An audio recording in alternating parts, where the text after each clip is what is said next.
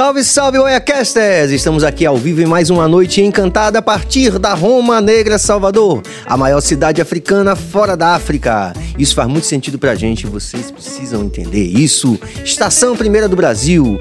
Você apoia o nosso canal, você ativa o sino, você compartilha, você dá like, você faz aqueles corre, aqueles envolver que você já sabe, todo mundo já sabe, mas não, não a galera não fez isso ainda, não fez disso um hábito. Você pode seguir mil canais, você pode seguir todos os podcasts da Bahia, valorize essa iniciativa, porque nós somos protagonistas das nossas narrativas. É isso aí, não é não, Pedro? E mais uma coisa, é importantíssimo, quando você apoia o BahiaCast, quando você se inscreve, quando você dá seu like, dá seu dislike também, que a gente sabe que é importante para o algoritmo, você tá valorizando não só o corre do BahiaCast, que tem um monte de gente envolvida, mas também o corre de muita gente que passa por aqui. São talentos baianos na sua grande maioria e que a gente tem a honra de conversar aqui e sempre é muito engrandecedor. Preciso dar esse depoimento, viu, galera? Fica à vontade. Porque para mim, todo dia aqui é engrandecedor. Eu entrei aqui de paraquedas e cada, cada convidado, às vezes, assim, que eu falo assim, pô, e eu conheço pouco sobre, sobre esse assunto tal, mas eu saio daqui muito melhor do que eu entrei. Então, eu espero que você também que assiste a gente, que você tenha essa mesma sensação. Então, se inscreve aí e fica sempre com a gente. Com certeza, é isso aí. Vamos falar dos nossos apoiadores, do nosso grande original Atelier, né não? Com certeza. do nosso grande Prince Adam. E também eu tô aqui hoje, tô vestido aqui com a camisa da Dart também, que tem sido uma apoiadora também, inclusive sugerindo várias pautas. Se ligue, viu, Billy? Atenção, Diggs. Isso, não. Diggs, é, exatamente. vamos falar até Se ligue. publicamente. Não, eu não, tenho não com estudado essa, não. sim. Hum. É, mas, doutora Adriana, pelo amor de Deus, eu tô colocando as pautas aí, é que é muita coisa que tá acontecendo, né? Muito obrigado a Dart também, ao nosso jovem Prince Adam, também grande apoiador com o seu original ateliê, fazendo as camisas, as camisas aqui, todo mundo, inclusive do BaiaCast aqui e tudo. E vamos nessa. Mandar um salve para toda a nossa equipe, já falamos hoje o nosso diretor-geral, já meio que já pegou o microfone preto da Sunrise para falar, o nosso Diggs, o novo Diggs, rebatizado. Reborn, Reincarnated, depois de Bill, Billy e agora Diggs. E hoje a gente tá- tem plateia no, no BaiaCast. Hoje É, tá chique o negócio. Com certeza. Vamos só fazer o giro aqui da equipe toda e falar dos nossos convidados também, tanto à, à frente das câmeras como de trás das câmeras. Nosso jovem Walterson Cabeça. É isso aí, você não pode esquecer que você pode ser membro do BaiaCast, você pode anunciar no BaiaCast e você pode fazer seu podcast aqui com a gente. Então fique ligado aí. Beleza, nosso diretor técnico falando aí também. Suane, nossa produtora, muito obrigado pelo auxílio luxuoso. Diretora de produção. Diretora de produção também. E os nossos convidados que estão off, off, né? Que estão fora das câmeras também. O nosso grande Vitor da Macaxeira que tá aqui visitando a Bahia. Fala aí, velho. Yeah, Rasta. e o nosso grande amigo Ricardo também tá aqui na contenção. Vamos fazer um bloco. Os carecas de barba grisalha. Eu e Ricardo, daqui a pouco. Gente, é isso aí. O nosso Bahia Cash. A gente tá terminando a semana com chave de ouro. Porque esse cara, é, antes de tudo, é um cara extremamente talentoso. Que eu pude acompanhar desde o começo. É, eu sou um pouquinho mais velho do que ele, então eu conheço a, a trajetória artística e a atuação dele como cidadão a partir da Roma Negra Salvador, como poucas pessoas. E sempre admirei essa capacidade de reflexão que ele tem, essa atuação que ele tem na sociedade e ainda mais nesse momento, Pedro, nas redes sociais, né, que as redes têm se tornado erros e acertos, esse grande portal de ideias onde a gente pode discutir questões de cidadania e esse cara é realmente uma das pessoas que eu considero indispensáveis a partir da Roma Negra Salvador em torno de questões da cidadania. É um cara que chegou lá em todas as esferas, né? É. Vamos discutir inclusive onde é esse lá, né? Onde é o lá? É, que ele já reivindicou que, que, que possamos colocar isso na discussão. Boa. Quer fazer as honras? Estamos aqui com o meu xará, Pedro Pondé. Cara, é um prazer enorme ter você aqui com a gente. A gente tem muito a, a conversar, ouvir seus pontos de vista, né? Você tem feito um, um, um trabalho massa nas redes sociais também, além de musical. É legal esse, esse mundo que se cruza, né? As redes sociais hoje em dia com a vida artística das pessoas. Então seja muito bem-vindo ao Bahia Cast e se sinta à vontade, a casa é sua. Pô, agradeço a vocês pelo, pelo convite. É um espaço importantíssimo ter acompanhado o trabalho de vocês, pessoas incríveis aqui. Também tenho aprendido muita coisa. E estar aqui hoje para mim é uma honra. Muito obrigado mesmo, de coração. Tô à vontade, já tô tomando esquinho aí. A gente tem o poeta, tem o o, não, o polêmico, né, Ó Billy? polêmico. Tem o canalha, O canário, o canália. o canário, o canalha, que não é a mesma coisa. Não, é, Não. viu, gente? Não é. Não, Não, não. estou sendo irônico também, não. Não tem nada a ver, não. É, inclusive, estamos aguardando o Igor Canário, que foi uma das primeiras pessoas que manifestou vontade de estar aqui com a gente, muito lá no começo, na terceira semana de programa. Mas, enfim, muitas tempestades políticas no país, a Igor deu um tempo e tal. Mas a gente continua aguardando você, Igor. Você, inclusive, é o cara que eu mais convidei, mais vezes ao vivo aqui. Então, quem estiver vendo a gente agora ou a qualquer tempo, que conheça a Igor, dá uma reverberada aí, porque eu tenho certeza que muita gente também quer ver o nosso Igor aqui para dizer tudo, tudo aquilo que ele pensa. Isso é que é importante. E todo dia a gente tá, tá reforçando esse convite, né? Todo, dia. quase, praticamente todo dia. É, e dizer isso, cara, que a gente tem um polêmico, tem, enfim, várias pessoas. Pedro por Pedro Pondé, se você se desse um, um, um adjetivo nesse, nesse sentido, você qual que você daria? Um aluno. Boa. Um aluno. Tô sempre aprendendo. Acho que é isso. Massa. Esse é bom, né? Isso é bom. O cabra é bom, né? Ah, meu amigo, é no arriar das malas. é, é no off, é, quando, é enquanto o Caba está fazendo a luz aqui. Pois é. Que a gente sabe o que vai acontecer, né? Pela frente. Exatamente. Pedro Pondé, vamos fazer uma. uma, é, por uma questão de, de organicidade, vamos tentar recuperar um pouquinho da sua história desde o começo, né? Você é soteropolitano. Sou soteropolitano, sim. Agora, para contar minha história do começo, para entender um pouquinho quem é o Pedro, eu tenho que voltar um pouquinho. Eu tenho que vir antes de Pronto. Pedro. Eu tenho que. Eu sempre tenho que falar sobre a minha mãe. É, minha mãe foi sequestrada com 4 anos de idade na cidade do interior. Foi vendida para uma família rica em Barreiras e foi criada como escrava, né? O que chamam de trabalho análogo à escravidão que a gente tem visto, né?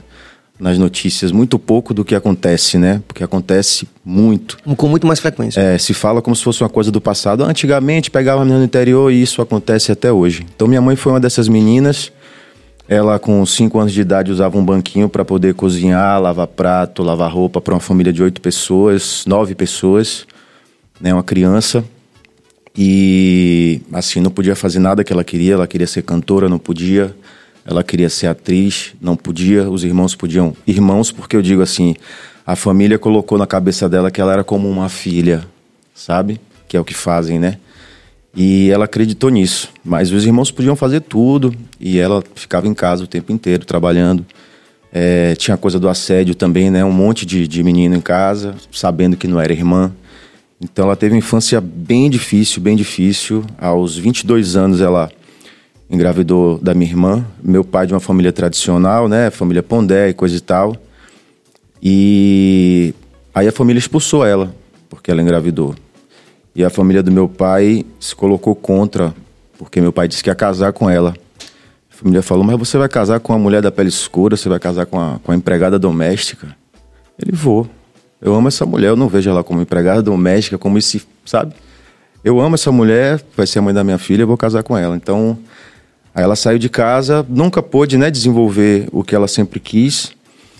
Meu pai também é um cara que muito envolvido com política. Meu pai chegou a, a trabalhar com Valdir Pires quando Valdir foi governador. Meu pai era jornalista, escrevia muito bem, era poeta também, era boêmio, gostava da noite, tinha muitos amigos, um cara pacífico pra caramba, sabia resolver as coisas com tranquilidade, com educação, sempre diplomático. E aí eu tenho que falar do meu pai também, porque meu pai, envolvidíssimo com política, foi assassinado com 11 tiros quando eu tinha 11 anos de idade, né? Então foi um, um outro trauma assim que acabou moldando quem é o Pedro Pondé. É, pela história da minha mãe, velho, tipo, eu sempre fui tratado como se ela fosse minha babá, sabe? Ela sempre foi humilhada em vários lugares, eu sempre vi isso acontecer. Eu sempre fui tratado pela sociedade com muita educação por ser branco e ela sempre foi muito maltratada, o que deu em mim um sentimento de, de muita vergonha de não ter a cor dela, sabe? Porque eu queria estar do lado dela nesse momento. Ah, mas você queria ser maltratado? Eu preferia ser maltratado do que ser bem tratado enquanto maltratavam minha mãe, sinceramente. É, cresci em Itapuã, isso também formou muito a minha visão de mundo, porque os, os poucos meninos brancos que tinham na rua não iam pra rua, porque a mãe não, você não vai se misturar com esses meninos pretos aí da rua, vai ficar pela rua. Então era um menino que eu, eu tinha essa liberdade de conviver com a galera. E, e, e, assim, eu via mais as pessoas do que me via, né? Então minha, minha sensação de identidade é meio tumultuada, né? Aí um outro ponto que, que formou muito assim minha cabeça foi a companhia de teatro do SESI. Eu sempre tive muita vontade de fazer teatro, mas nunca tive grana para pagar um curso. Nunca tinha tido uma, uma oportunidade, mas eu era um, um guri que desde cedo falava, eu vou ser ator. Aí eu assistia todas as novelas, assistia todos os filmes, assistia Corujão, assistia tudo, sabe? Era o que eu tinha de acesso, assim, não tinha grana para ir pra teatro também. E aí eu assisti na escola, eu devia ter uns 13 anos, eu assisti o Saltimbancos, né? A história dos... Uma história que é bem política, né? Mas com aquela maquiagem infantil, né? Falando sobre ditadura mesmo, sobre retirante, falando sobre a coisa de querer ser artista, sobre não ter condição para isso. E foi o primeiro espetáculo que assisti, aquilo me impactou de um jeito, velho. Eu, pela primeira vez na vida, eu, eu me apaixonei realmente. Eu me vi parado assim, foi o que aconteceu, velho. O que é que eu tô sentindo? Ainda fui no camarim, vi o pessoal tirando maquiagem, tirando figurino. Eu falei, velho, que mágica é essa, velho? Como assim essas pessoas são assim? E aí, dali pra frente, eu quis muito ser ator. E aí, eu tava na casa de um amigo, já devia ter uns 15 anos de idade, Vinícius filho da minha tia Clara, professora. Aí eu tava no quarto com ele, trocando ideia, tal, tal, tal. E aí, tia Clara tava com um amigo na sala, professor de teatro. Aí ela tava conversando com ele, você quer ouvir a palavra teatro, eu saí correndo do quarto. Você falou teatro aí, velho? Ele falei porque eu digo, pô, velho, você sabe de algum curso é gratuito, alguma coisa que eu possa fazer, velho? Porque não tem, não tem como pagar. Se for longe também não tem nem como ir, velho, porque não tem como pagar transporte. Como é que faz? Ele, rapaz, tem uma questão aí. Eu fiz qual é? Ele, ó, eu, eu conheço um grupo que é muito bom, mas é um grupo que é um grupo de teatro negro. Tem como te levar lá. Aí eu implorei, velho. Tinha noção nenhuma de, de nada. De... Eu implorei, eu falei, velho, por favor, me leve lá, vou pedir pro diretor, vou implorar e coisa e tal. E assim, um grupo que estava estudando Angela Davis, Malcolm X, um grupo extremamente organizado, na época que ainda não se falava tanto sobre o assunto, a galera tava pilhada assistindo todos os filmes, todos os documentários, lendo tudo. Né? Então, quando eu cheguei nesse grupo, o, primeiro impacto foi da galera toda me olhar e falar: Ah, qual é, Parmalat? você já tem lugar demais no mundo. Essa galera igual a você já tem tudo no mundo. Você vai entrar aqui? Não vai. Aí eu falei com o diretor, não sei se pela emoção que eu falei, o diretor acabou falando: Ó, oh, velho, entrar é uma coisa complexa, o grupo tem essa política, é assim e tal. Não vai rolar. Mas você pode participar das oficinas, e era no Teatro do SESI ali. Antes de ser teatro, eu estava ali dentro fazendo teatro. É, a gente dormia no palco ensaiando, acordava ensaiando e tal.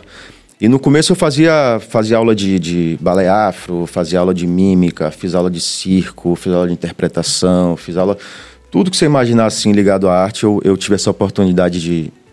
Ganhei essa oportunidade, né, velho? E por estar por tá ávido por fazer aquilo, eu me joguei com toda a energia que eu tinha, toda a força que eu tinha. Eu sabia que eu não ia entrar em nenhum espetáculo, mas eu comecei a decorar o texto de todos os personagens.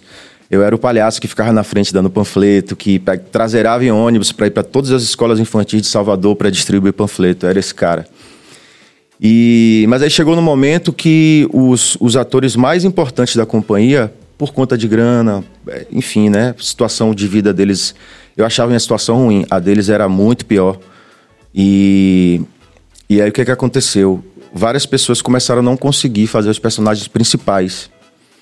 E aí um dia o, o, o, que, o cara que fazia o jumento, ele era da Timbalada também. A Timbalada tinha uma, uma turnê pra, pela Europa. É, Ednei, Ednei falou, galera, não vou poder fazer não, eu vou viajar, eu vou, vou sair com a Timbalada. A diretor perguntou, pô, Ednei não vai poder fazer, quem vai poder fazer? Aí, aí eu... Ninguém levantou a mão, aí eu... Levantei timidamente, o diretor fingiu que não tinha visto, continuou olhando. Alguém alguém, alguém, aí ninguém falou nada. Ele, aqui, aqui, aqui, ele ficou, aí ele ficou puto porque a galera nos colocou, né? E acho que foi uma forma dele, dele dar uma sacudida na galera. E eu não esperava por isso. Ele, eu, eu pensei que a qualquer momento alguém ia levantar a mão para não fazer, eu, enfim. E ninguém levantou a mão, ele fez, Pedro, você vai fazer. Aí eu, eita, o que foi que eu fiz, velho? E agora, como é que eu vou fazer isso? Aí eu morava em Amaralina, né? Ia para pro mar de Amaralina lá. Fiquei ficar no mar passando o texto todinho de todos os personagens. Porque quando você é o protagonista, você tem que saber tudo, né, velho? Porque se alguém errar, você tem que ser o suporte, né? Você tem que fazer a coisa voltar pro trilho. E aí eu fiz, pô, não fiz nada ainda, já vou entrar de protagonista, meu Deus do céu, e agora? E aí treinei o máximo que eu pude, velho. No dia da apresentação, fiz o espetáculo, depois, não só o diretor, como o elenco, foi no camarim falar, velho, você surpreendeu todo mundo, velho. Ninguém esperava isso de você não, velho. Foi, foi grandioso, velho. Parabéns. Pra uma primeira vez você. Pô, tô arrepiado e tal, não sei o quê. Aí eu pensei, pô, foi uma, uma oportunidade que rolou, mas vou voltar pro meu cantinho, vou fazer minhas panfletagens. Mas aí continuou a acontecer isso. E a gente fazia muito espetáculo de empresa, e que eu achava um- uma coisa fantástica o espetáculo de empresa. A gente fazia teatro infantil, fazia teatro de rua, fazia teatro de arena, fazia teatro de empresa, todas as modalidades a gente fazia. E a gente era muito bom em todas, porque aquilo, né, velho, a, a, a galera também via como uma grande chance da vida e sabia que, porra, a gente vai ter que fazer dez vezes melhor que os brancos pra, pra gente conseguir se colocar. Então a galera era muito, muito afiada, velho. Muito, muito, muito. Nível de interpretação altíssimo, sabe? E tinham pessoas que iam lá fazer espetáculos e a gente tinha a oportunidade de ver ensaiando, de ver treinando. Lázaro eu vi no começo da carreira, Wagner Moura, ficava vendo Wagner chegando com fusquinha, estacionando na frente do SESI, ficava lá na frente do mar meditando um pouquinho, entrava, eu, pô, velho, posso ver seu aquecimento? Ele, claro, velho, pô, fica aí. Aí eu via como é que ele se aquece, como é que ele faz e tal. E fui capturando, né, fui aprendendo com essas pessoas. E do nada, quando eu vi, eu tava já em todos os espetáculos. E, e, enfim, velho, me senti muito realizado, assim, é, por conquistar o respeito também das pessoas que estavam ali, né? E, e aí, aí comecei a fazer o Sete Bancos, tive que aprender a cantar, né? Até então não cantava uma nota dentro, velho. Eu, eu- eu sempre tive muito contato com música. Minha mãe cantava em casa com a vassoura, fazendo faxina, comendo água. E aí pegava do nada, virava Maria Bethânia, começava a cantar Carcará. Eu, qual foi, coroa? Entrava no transe dela, eu ficava lá assistindo. Rapaz, quero fazer isso um dia. Mas você ainda não pegava no violão, nada assim? Pegava no violão, não. Eu esc- escutava música pra caramba. Era, era muito fã de. Eu era garçom também, então eu ficava o dia inteiro ouvindo. Tudo indica que é é muito mais importante a gente ouvir do que pegar no instrumento. né? A gente tá vendo aí o que tá acontecendo com a arte no na música. Mas é como, é como o Hermeto fala, velho. Antes de você querer ensinar qualquer instrumento pra uma criança, deixa ela se divertir com aquilo. Se você cortar a diversão no começo, ela não vai querer fazer aquilo, vai ter prazer nenhum de fazer, ela vai querer fugir daquilo ali. Né? Se dá, quer dar um violão, dá o violão, mas não bota no curso logo não, deixa ele ver lá cada corda, como é que funciona, onde é que aperta, como é que afina. Criar essa relação né, com a música, com o instrumento. E aí, enfim, tive que aprender a cantar, né? Para- pensando no palco, Pensando no- no, palco, teatro. nos saltimbancos e tal. Aí comecei a treinar. A gente tinha uma maquiagem que era muito demorada de fazer, então a gente ficava uma hora e meia praticamente fazendo a maquiagem. E nisso eu já comecei a cantar e tal. E as pessoas, pô, velho, você começou a cantar legal, velho. Já pensou em ter uma banda? Aí eu nunca tinha pensado, digo, não, nunca pensei não, velho. E aí eu, enfim, voltando um pouco, eu era fã de Timbalada, fã de Olodum, trabalhava como garçom eh, desde cedo, ficava batucando no freezer o dia inteiro. E aí depois fui para uma banda de, de percussão. E aí já percebi que eu tinha vontade de cantar, porque o cantor era mais desafinado que eu. E eu ficava só no surdo lá, tum, tum, eu digo, na marcação, né? Nem no tu, tu, tu, tu, eu ficava, ficava só na marcação. Tum. Aí o vocalista Itiúba, o vocalista aí eu digo, pô, velho. E eu com vergonha de, de, de falar, de querer me meter, enfim, não, não cheguei nesse momento a cantar. Foi no Saltimbancos. Aí comecei a cantar, velho, comecei a me sentir bem cantando. E, e aí o, o, o, o grupo, velho, me deu uma coisa de disciplina também.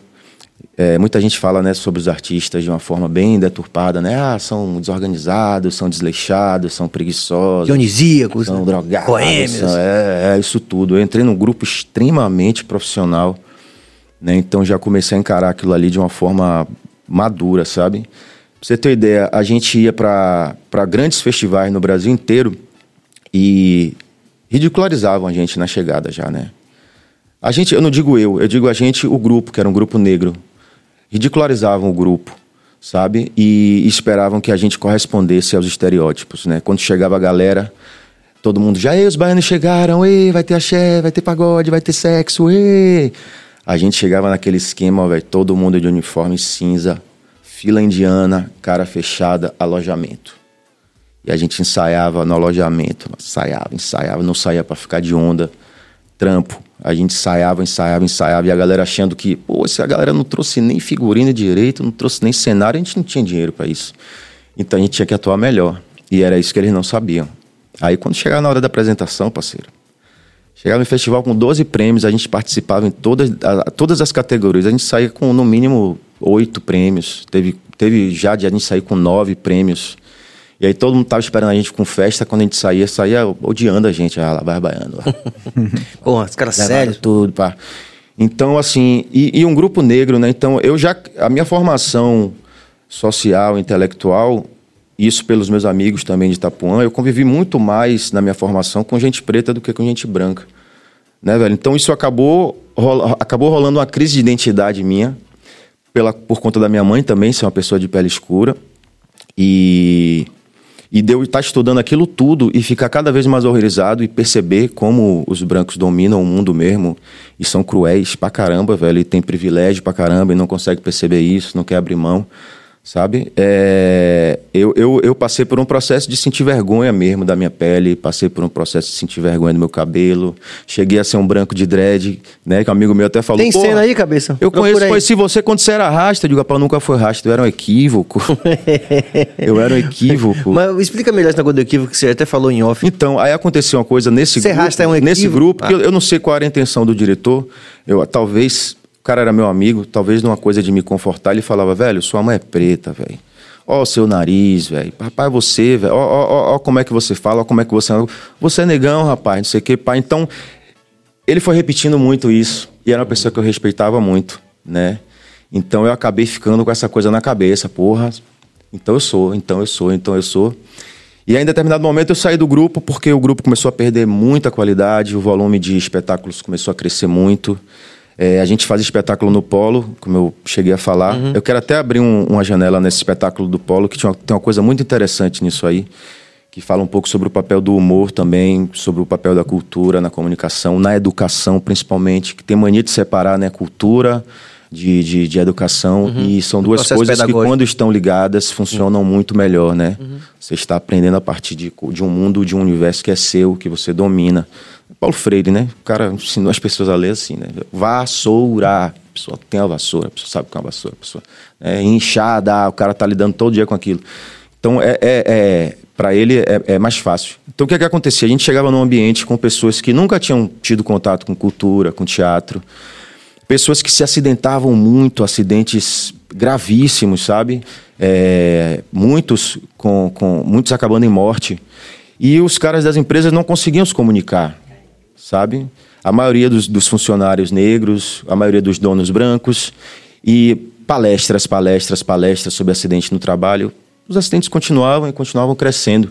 Então, quando o nosso grupo entrou nisso, a gente tinha essa sacada cultural, tinha essa sacada do humor, que é diferente, né? O que chamam de humor negro pejorativamente. Existe o humor negro, que tem a ver com a cultura negra e não com a coisa de depreciar qualquer outra coisa, né? E, e aí eu vi, velho, uma coisa espetacular, que aí eu vi o poder da educação aliada à cultura e à arte. Que eu vi esses caras que. Os caras não têm tempo para pensar, velho. Os caras não têm tempo para lazer, os caras não têm tempo para nada. Eles têm que trabalhar ali. É um trabalho pesado, extenuante. E a hora mais importante para eles é a hora do almoço, velho. Porque eles gastam muita energia. O pessoal até zoa, pô, prato do pedreiro desse tamanho. Vá ver o que o pedreiro faz o dia inteiro pra você falar do prato dele. Sacou? E, e aí, aquela hora ali, eles não querem ouvir nada. Era, era a hora que rolavam as palestras. Os caras botaram a cara no prato ali, velho. Comer rápido isso aqui, vou deitar 20 minutinhos ali na sombra e volto e trabalho de novo e tal. Não quero ouvir nada, não, não, não, tal. Quando a gente chegava com o teatro, falando a língua deles e fazendo comédia, eles absorviam tudo. Eles esqueciam os pratos, velho. Eles esqueciam da soneca deles. E o reflexo disso, você viu os caras rindo assim, velho, com olho de criança, velho. Sabe? E isso aí me emocionava muito. Era, era, eu, assim, eu gostava muito de trabalhar com criança e de trabalhar com os operários, porque eu via o mesmo olhar, velho, de descoberta, sabe? De pô, que bonito isso, como é que eu nunca tinha percebido, como é que eu nunca tive acesso a isso e tal. Né? E de fomentar também essa coisa do, do se cuidar, né? De usar a proteção. Então a gente acabou salvando um monte de vida, velho um monte de braço, um monte de dedo, com, esse, com essa onda de, de usar o humor. A gente pegava o nome dos caras lá, jogava no meio também. Aí, ah, não sei o que tá ali sacaneando aqui, ó, velho, não sei o que, virava aquela, aquele burburinho. E aí o resultado, velho, as empresas ligavam depois, velho, o que foi que vocês fizeram? Porque já passou três meses, os caras ainda estão comentando, sabe? E, e vocês conseguiram evitar, diminuiu 50% aqui o nível de acidente e tal. E aí, enfim, o teatro tem um valor imenso pra mim. A arte como um todo tem Esse esse grupo papel. tem um valor imenso, porque assim, quando eu comecei a me relacionar com gente branca, foi quando eu comecei a cantar, é, eu percebi que tinha um abismo muito grande entre a minha visão de mundo e a visão de mundo deles. Sacou? Aí eu realmente eu vi que, ok, eu sou um homem branco, mas onde eu cresci, velho? E aí eu conseguia ver várias coisas que essas pessoas brancas não conseguiam ver. Então, é, é, eu já escuto, ah, isso é mimimi, isso é mimimi, isso é mimimi. É, você acabou de citar um comunista Eu- aí, você falando Paulo, Paulo Freire. Pô, eu aí- cresci ouvindo que tudo que eu falava era mimimi, tá ligado, velho? Assim, depois dessa, dessa, dessa formação, quando eu fui cair pra cantar, as pessoas que viam meu eram as pessoas que se identificavam com o meu biotipo. E aí que eu comecei a entrar em contato com gente branca, comecei a tentar dialogar e eu via que não estavam entendendo o que eu estava falando, ou aquilo ali não tinha relevância, não tinha importância. Cheguei a ouvir já que, ah, raci- por que que racismo. você fa- eu já cheguei a ouvir que racismo só existe porque as pessoas ficam falando nisso. No dia que elas pararem de falar, o racismo some. Sabe? É um nível de ignorância, assim, muito grande. E realmente são dois mundos, são duas vivências completamente diferentes, velho. E, e eu, eu, eu consigo hoje fazer esse cavalo de Troia, né? Eu consigo... é, um amigo meu até falou comigo, porra, Pedro, eu sou um cara negro, eu percebo que quando eu falo algumas coisas, as pessoas não escutam. Aí vai você e fala a mesma coisa, os brancos escutam. Eu digo, os brancos têm dificuldade de ouvir gente preta também. E o meu trabalho é, fale pra mim que eu falo pra ele. Então, enquanto as pessoas não entendem que tem que escutar vocês, sacou? Eu quero ser uma ferramenta. Eu quero ser esse aliado, sacou? Não só no caso do racismo, mas no caso do feminismo, no caso das, das pessoas em situação de rua, que são marginalizadas, são tratadas como viciadas, como, como lixo social, sacou? Então, assim, é, eu, Mas certamente, me perdoe minha ansiedade, mas certamente muita gente lhe questiona em relação ao lugar de fala. É aí que está o meu grande cuidado, porque todas as vezes que eu fui questionado, é, no começo eu não entendia, porque eu tinha essa confusão, né? Quem eu sou, aonde eu estou, como é que eu faço. Mas aí vem a parte da escuta, né? Se você não, se você não está no lugar de uma questão, a melhor coisa que você faz é escutar, ficar em silêncio, aprender, né? E o que eu procuro fazer é isso. É, eu lembro que te- teve uma questão até de, de Leda Chaves, com a questão do festival, né? Da educadora. É, resvalou aqui também. É, eu tô ligado. Eu acompanhei também. E aí, é, foi uma questão que eu. Eu me coloco na rede social, eu, na minha cabeça, eu tô me colocando como qualquer pessoa. Por exemplo, aqui nesse programa, se você for falar para mim, por exemplo, vamos falar sobre as muquiranas, eu vou falar para você, velho, eu posso falar bem por alto, mas eu gostaria que você chamasse Maria Marighella, sabe? Que você chamasse uma Olivia Santana, que você chamasse uma mulher, uma pessoa trans, um uma, um- uma travesti para falar sobre isso, porque são as pessoas mais afetadas. Eu não posso me colocar no lugar de dizer, ah, isso é besteira, ah, é tradição nossa, ah, é nossa curtição. Porque, assim, nesse caso mesmo, eu fiz uma postagem, velho, que eu fiz uma, eu tava indo dormir, aí eu vi o vídeo, aquele vídeo bateu, bateu onda, eu falei, velho, que é isso aqui, velho? Como assim? Peguei e fiz uma postagem, velho, tem que acabar, tá, tá, tá, tá, tá, tá, tá, tá, tá, é um monte de machista junto e, e indo pra cima das mulheres, dos trans. Um amigo meu, Eric Gutman, foi praticamente agredido, jogaram a maleta dele de maquiagem no chão, deram bicuda. Enfim, aí a gente chega na, na questão de não generalizar. Né? Quando eu falo tem que acabar, eu não estou dizendo e, e- e que, é um- e que tem grupos de machistas que fazem isso. Eu não estou dizendo que todos ali dentro têm a mesma atitude.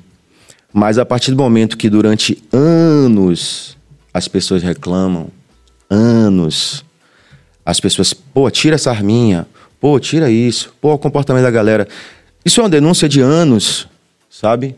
Antes de chegar no tem que acabar, teve o se liga aí, se liga aí, se liga aí, se liga aí. Não se ligou? Não vai se ligar? Tem que acabar. E é isso. Aí teve um cara que me fez uma ameaça, né? Fez, ah, você tá falando dos outros aí, tomara que não aconteça nada com você, reticências. Aí eu peguei, dei um print, já mandei pra minha galera, falei, galera, vê aí um, vê quem é, vê medida protetiva, vê. Porque hoje a gente vê um bocado de bolsonarista armado, treinando tiro, doido pra dar tiro em alguém. Deu motivo que o pessoal já tá já vai tendo bala, matando crianças de Inclusive- 12 anos pelas costas. Tem acontecido, né? Sacou? Então a gente nunca sabe quem tá do outro lado. Esse cara fez ameaça. Aí chegou em mim por outro perfil, tinha bloqueado já ele, mandou uma mensagem pra mim. Eu fiz, diga aí, irmão, qual foi? Vamos, vamos conversar aqui pra ver se a gente resolve conversando. Ele, porra, velho, eu acabei de perder minha avó, sacou?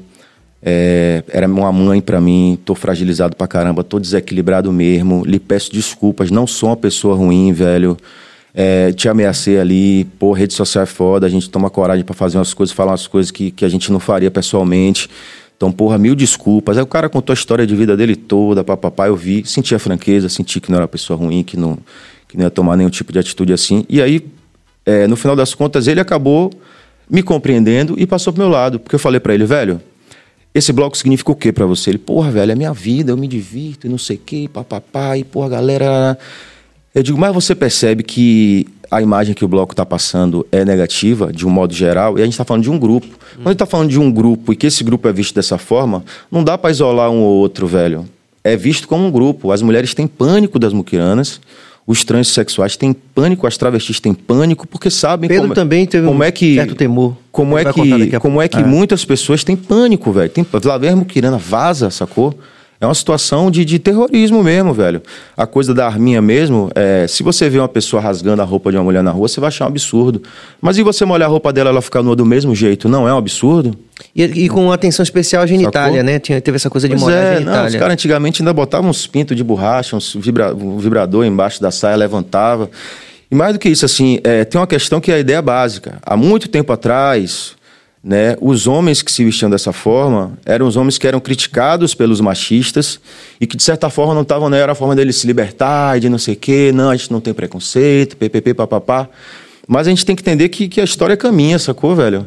E, e, e deixou de ser isso há muito tempo. Hoje em dia, se você se, se traveste de uma mulher para ridicularizar o que é uma mulher, porque se você vê os caras na rua, velho, os caras parecem que são. É, Uma caricatura de mulher. Não, parece que são 5 mil mulheres doidas para transar com qualquer homem. é uma caricatura. É, levanta e abana. É uma e, ai, meu caricatura. Deus, ai meu Deus, ai meu Deus, ai meu Deus. Parece que a mulher é um objeto sexual, sacou? As mulheres não gostam de se ver assim. Ah, Pedro, mas você homem tá falando isso, mas eu escuto o que as mulheres estão falando, velho. Entendeu? Então, aí é aí que tá, eu me coloco como aliado. Agora, para se aprofundar, é, realmente, chama a Olivia, chama uma mulher, chama um trans, porque são essas pessoas que se sentem na pele. Na rede social ali, eu me coloco em vários assuntos com esse cuidado de não protagonizar. Mas nem sempre eu tenho como. Eu, não- eu nem sempre eu tenho um controle disso. Esse lance das muquiranas mesmo, eu postei. Minhas postagens geralmente têm 100 curtidas, 200, 300. Quando é uma coisa de, de música, o clipe vai para 1.000, 1.500. Velho, quando eu acordei, já acordei com a ligação. Velho, qual foi das muquiranas? Eu digo, qual foi o quê, rapaz? Diga esse tumulto aí, essa polêmica. Que polêmica, rapaz? Aí olha o seu Instagram. Quando eu fui olhar, tinha mais de 17 mil curtidas. Mais de 7 mil mulheres reclamando. Mais de 7 mil mulheres reclamando, velho. 7 mil. Ah, o bloco tem 4 mil. Tem 7 mil reclamando aqui. Imagine a quantidade. Se 7 mil vieram no meu perfil, imagine quantas não são. Sabe? Eu que não sou nem tão conhecido assim, sabe? Então, eu acho que, que é isso. Tem que se tomar cuidado com o lugar de fala, mas ao mesmo tempo tem que se colocar na posição de aliado. Não dá pra gente simplesmente calar a boca e dizer, ah, esse assunto não me diz respeito, vou ignorar. Não dá.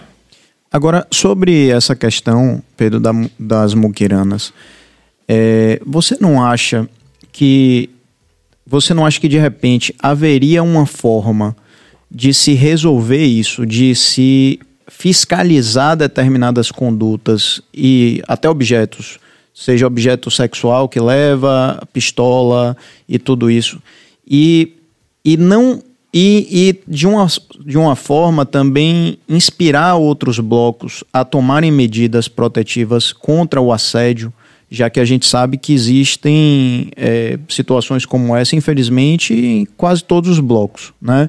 É, a gente, tudo bem, a gente sabe da, de- da impertinência de muitos foliões dos muquiranas. Eu também Os já que não concordam, então, lá dentro, tem que lutar contra isso também. isso, isso, perfeito. Mas você não acha que isso tudo, esse episódio extremamente lamentável que foi capturado Esses. no vídeo, esses é? Não, mas eu digo especificamente Esse esse, que, mais- que inclusive foi o seu gatilho, né? De você chegar e dizer assim, pô, vou botar aqui nas redes sociais porque você foi tocado por esse vídeo especificamente. Você não acha que é uma grande oportunidade para se repensar muitas coisas dentro do carnaval e fazer, que, fazer com que toda essa engrenagem evolua? Eu acho o seguinte, é... qual é a ideia principal, a ideia base dos- das, das muquiranas? Homens vestidos de mulher. Hoje em dia, só por isso aí já está cancelado. Então, ah, então não vamos na- mais nos vestir de mulher. E aí tem a questão do comportamento de manada, sabe, velho? É, aí eu vou tocar num assunto que me pediram para não tocar, mas não tem condição de eu não tocar nesse assunto porque é um assunto que faz parte e que sim tem muito a ver com o fato das muquiranas ser muito mais agressivas do que o que acontece nos outros blocos. Primeiro porque tem essa ideia de ridicularizar as mulheres. Isso já é uma coisa violenta, já é uma coisa agressiva e já é uma coisa que o bloco inteiro faz. Até quem acha que tá ali na boa intenção, só curtindo. Agride. Ah, mas eu não acho nada demais. Eu sou homem, velho. Vamos ouvir as mulheres? Vamos ouvir as pessoas que são, sabe? Que são atingidas. E é aquilo que eu falei. Se você fala durante 10 anos e não tem uma solução, não, vai chegar uma hora que eu não vou lhe dar mais essa oportunidade, sabe? É, é que nem o cara que é agressivo com a mulher, uma, duas, três, quatro, cinco, mil vezes. Você acha que na milésima vez já era para ela ter ido embora e na primeira, mas a gente sabe que, que a situação psicológica, de domínio psicológico, de coloca a mulher na situação que nem ela percebe em que situação ela está vivendo, né? É comum. Mas você acha que quando ela toma consciência disso, você acha que ela vai dar chance para esse cara? Depois de tantas vezes, você acha que esse cara merece chance? Mas teve, teve uma coisa Pra no, não. no- Agora eu acho que é o seguinte, Pedro. eu acho que é o seguinte, eu acho que pode ser um grande exemplo para que isso, isso seja verificado no carnaval como um todo. Mas nas muquiranas, velho, é a ideia, a- a- a- o problema já está na raiz. Não dá para ficar podando galho, porque o problema está na raiz. E as pessoas que têm que achar alguma coisa são as vítimas. Eu não tenho que achar nada. Não, perfeito. Eu, eu coloco apenas o seguinte: é quando a gente faz essa comparação com uma, né, um Ah, indivíduo. desculpa, desculpa, desculpa lhe interromper, é porque eu não cheguei no ponto que me falaram para não falar. Mas que eu vou falar. Fale, aqui Não, é podcast, Ah, você pode pode falar, tudo que você agora. quiser. Fica à vontade. As muquiranas têm uma grande, uma imensa quantidade de policiais. São pessoas que estão acostumadas a ter uma arma na cintura, a ter esse pequeno poder. E, infelizmente, isso não sou eu que estou dizendo, é uma opinião. A gente vê nas notícias de chacinas, de gente preta. Nas Hoje mesmo teve um- Pois é, a gente não vê isso em bairro nobre, mas a gente vê em tudo quanto é bairro preto, os caras chegam atirando, tá, tá, tá, tá, tá, tá, tá, tá, tá, tá, tá, botam a arma ali na mão, botam um negócio e, pô, é tudo bandido, foi troca de tiro. Enfim, é, a gente tem um grande problema com a polícia, que ainda é um resquício da ditadura, ainda é uma forma. é, a forma de agir não foi atualizada da polícia. Ainda é a mesma forma, ainda é a mesma cartilha. E, infelizmente, a polícia, mesmo na Bahia, sendo de maioria negra, é uma polícia que defende os valores da elite. É uma polícia que trata a mulher como inferior, é uma mulher que trata homossexual como inferior, sabe? Isso é fato, isso é fato, velho. Sabe, a mulher, a mulher vai na delegacia e fala: fui estuprada, mas você estava onde? Que horas? Por que estava vestida assim? A mulher chega na delegacia e ela sofre outro crime, sacou? Então, a gente tem que rever o comportamento da polícia, tem que trabalhar mais em serviço de inteligência, de educação e onde os chefes realmente estão, sacou? E ter um trabalho psicológico e um trabalho de educação social, velho. Porque a polícia é sim preconceituosa pra caramba, é racista pra caramba e é elitista pra caramba, mesmo não sendo elite, porque elas respondem os valores. elas reproduzem esses valores. Então você tem um, grupo, um, um bloco com 50%, vamos dizer, por baixo, de policial bebendo, levando essa vida que eles levam. E aí eu vou defender o policial, porque o policial merecia, sim, ter um, um tratamento melhor, merecia ter um equipamento melhor, sabe? Uma Merece ter um acompanhamento psicológico. Ainda digo mais, porra, é, o sistema coloca preto contra preto, né? Que você não vê os policiais botando palha em cima de branco. Eu falo isso porque, como, como eu falei com você, eu cresci com gente preta. A polícia ia pra cima dos caras de um jeito, não via pra cima de mim do mesmo jeito. Sabe? Então, é uma coisa que tem que ser dita porque é, é um, um elemento que acaba determinando esse tipo de agressividade nesse nível e muito maior do que nos outros blocos. É. Eu, eu, eu- deixa só eu até você falou uma coisa que eu acho interessantíssimo, né? Eu, assim, é um interessante no sentido de que me causa é, curiosidade, estranhamento. É, e a gente já vai rapidinho aqui para as interações que são muitas, graças a Deus, que isso determina O prestígio do nosso convidado. Pronto. É, mas eu, eu vejo assim abordagem policial, né? A diferenciação que acontece na abordagem policial. E uma vez eu estava andando no Rio Vermelho de carro e eu vi um conhecido meu que também é publicitário e é um cara branco, não apenas branco de olho claro, aquele cara que tem um assim você olha o biotipo dele parece um gringo, né? E ele tava é, na- numa scooterzinha, ele ainda tava de capacete e ele tava gesticulando, tal, com o telefone na mão, tal, não sei o que. Tinham dois policiais do lado dele, com a viatura parada. Aí eu achei que ele tava sendo preso. Aí eu parei o carro, né? Não saltei do carro, parei e falei, fulano, você tá precisando de alguma ajuda? Aconteceu alguma coisa? Ele, "Mas esses caras me pararam aqui, que não sei o que, que não sei o que. Ou seja, eu não imaginava. Os caras pararam ele para pedir documentação, documentação da moto tal, não sei o quê. E o cara deu uma de doido. E os policiais não fizeram nada diante disso. Aí, você vê que ele dá de doido assim, por falta de costume, né? Porque a galera já tá ligado mesmo. A polícia chegou, meu irmão, mão pra trás, baixa Uhum. a cabeça, não fala nada. É porque Pra reagir só sendo É, branco mesmo. a sensação, eu tive uma pega nada. sensação muito ruim em relação a isso, porque parecia que o policial estava com medo de ali ser alguém que poderia fazer um mal muito grande a ele, sabe? Mais do que isso. Só pelo fato de ter a pele branca, ele sabia que era alguém. Se fosse preto, ele já ia tirar com, ah, não é ninguém não. É, é- é muito complexo, né? Tá nas raízes da formação Isso do que nosso a galera país. fala, né? A galera que ganha muita grana, que ganha status, fala, velho, você pode ganhar o dinheiro que for, a fama que for, velho. Quando a polícia lhe parar, você vai ser preto, tá ligado? É, vovô falou isso. Vovô aqui. falou isso aqui. Bom, não É, vamos, vamos esquecer, gente. É, não vamos esquecer, vocês deem like, é, fortaleçam com a gente, compartilhem, deem like, se inscrevam no canal. É muito importante o Ou like. dislike, porque- estão falando aqui. Ou dislike também, porque o algoritmo vai entender aí que vocês odeiam a gente ou que gostam muito Uhum. da gente. Então isso é importante na internet. Veja que coisa curiosa, né? Curiosíssimo. Mas faça isso. Porque o é, que vende é a atenção, né? Exatamente. É, independente da, da atenção. Apoie essa iniciativa e vamos agora tentar, Pedro, é, fazer um, um primeiro break aqui para a gente valorizar a interação, é, que como nosso Pedro colocou muito bem, é sinal de prestígio do nosso convidado. Manda aí, Pedro. Vamos lá. Pô, que massa. Duda Espínola. Pedro, dentro da sua carreira musical, qual você considera o momento mais especial e o mais complicado? Algo que você ainda gostaria muito de realizar como artista? Abraço. Uau. Duda. Ahn, o mais especial. O mais especial pra mim foi quando eu fiz meu primeiro espetáculo e vi minha mãe me assistindo, chorando. Pra mim foi o momento mais espetacular da minha carreira inteira. Depois disso, ela ia escondida em todos os shows que ela não queria que eu soubesse que ela estava lá, ia escondida tal. Quando eu olhava, ela estava lá de cantinho, vendo o sonho dela se realizando pelo filho. É bom lembrar que, assim, é bom dizer que é, ela nunca me direcionou para nada de arte. Não foi aquela coisa dos pais, ah, não pude ser, meu filho vai ser. Né? Foi uma surpresa para ela e, assim, ela ficou muito feliz. E no primeiro espetáculo que eu fiz, eu estava muito inseguro, muito inseguro.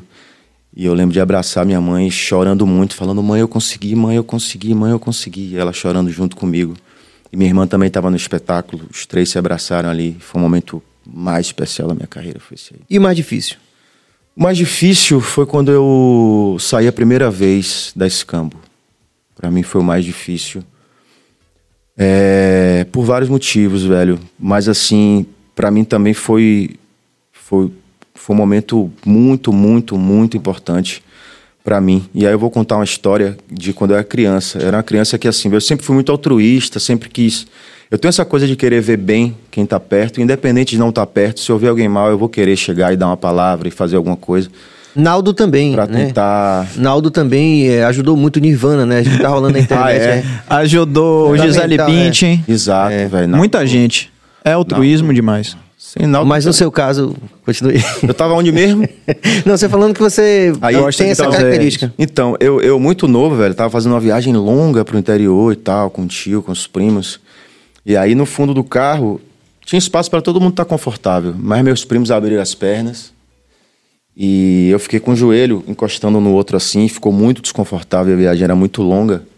E eu sentindo uma dor incrível, velho, assim, absurda. Mas quando eu olhava para meus primos sorrindo, felizes e confortáveis, eu não sentia a coragem de falar nada. Eu tinha medo de incomodar. Eu tinha medo de, de, de tornar aquilo desconfortável para eles. Então eu viajei o tempo inteiro com aquilo ali doendo. E a minha trajetória nesse campo foi isso. Foi o joelho doendo durante bastante tempo. Quantos anos? Então foi uma situação primeira- muito ruim como eu saí. As duas vezes que eu saí desse campo foi muito ruim, assim, porque nas duas vezes eu tentei é, agir da forma correta, eu tentei ser diplomático, eu fui o mais sincero possível, sabe? Eu nunca fui um cara de, de, de, de falar, ah, vou armar um esquema aqui para sair. Né? Eu falava, velho, eu tô desconfortável com isso, com isso. Eu aprendi a falar, né? Finalmente eu aprendi a falar, velho, tô desconfortável com isso, pô, não acho isso legal, Tá legal. joelho?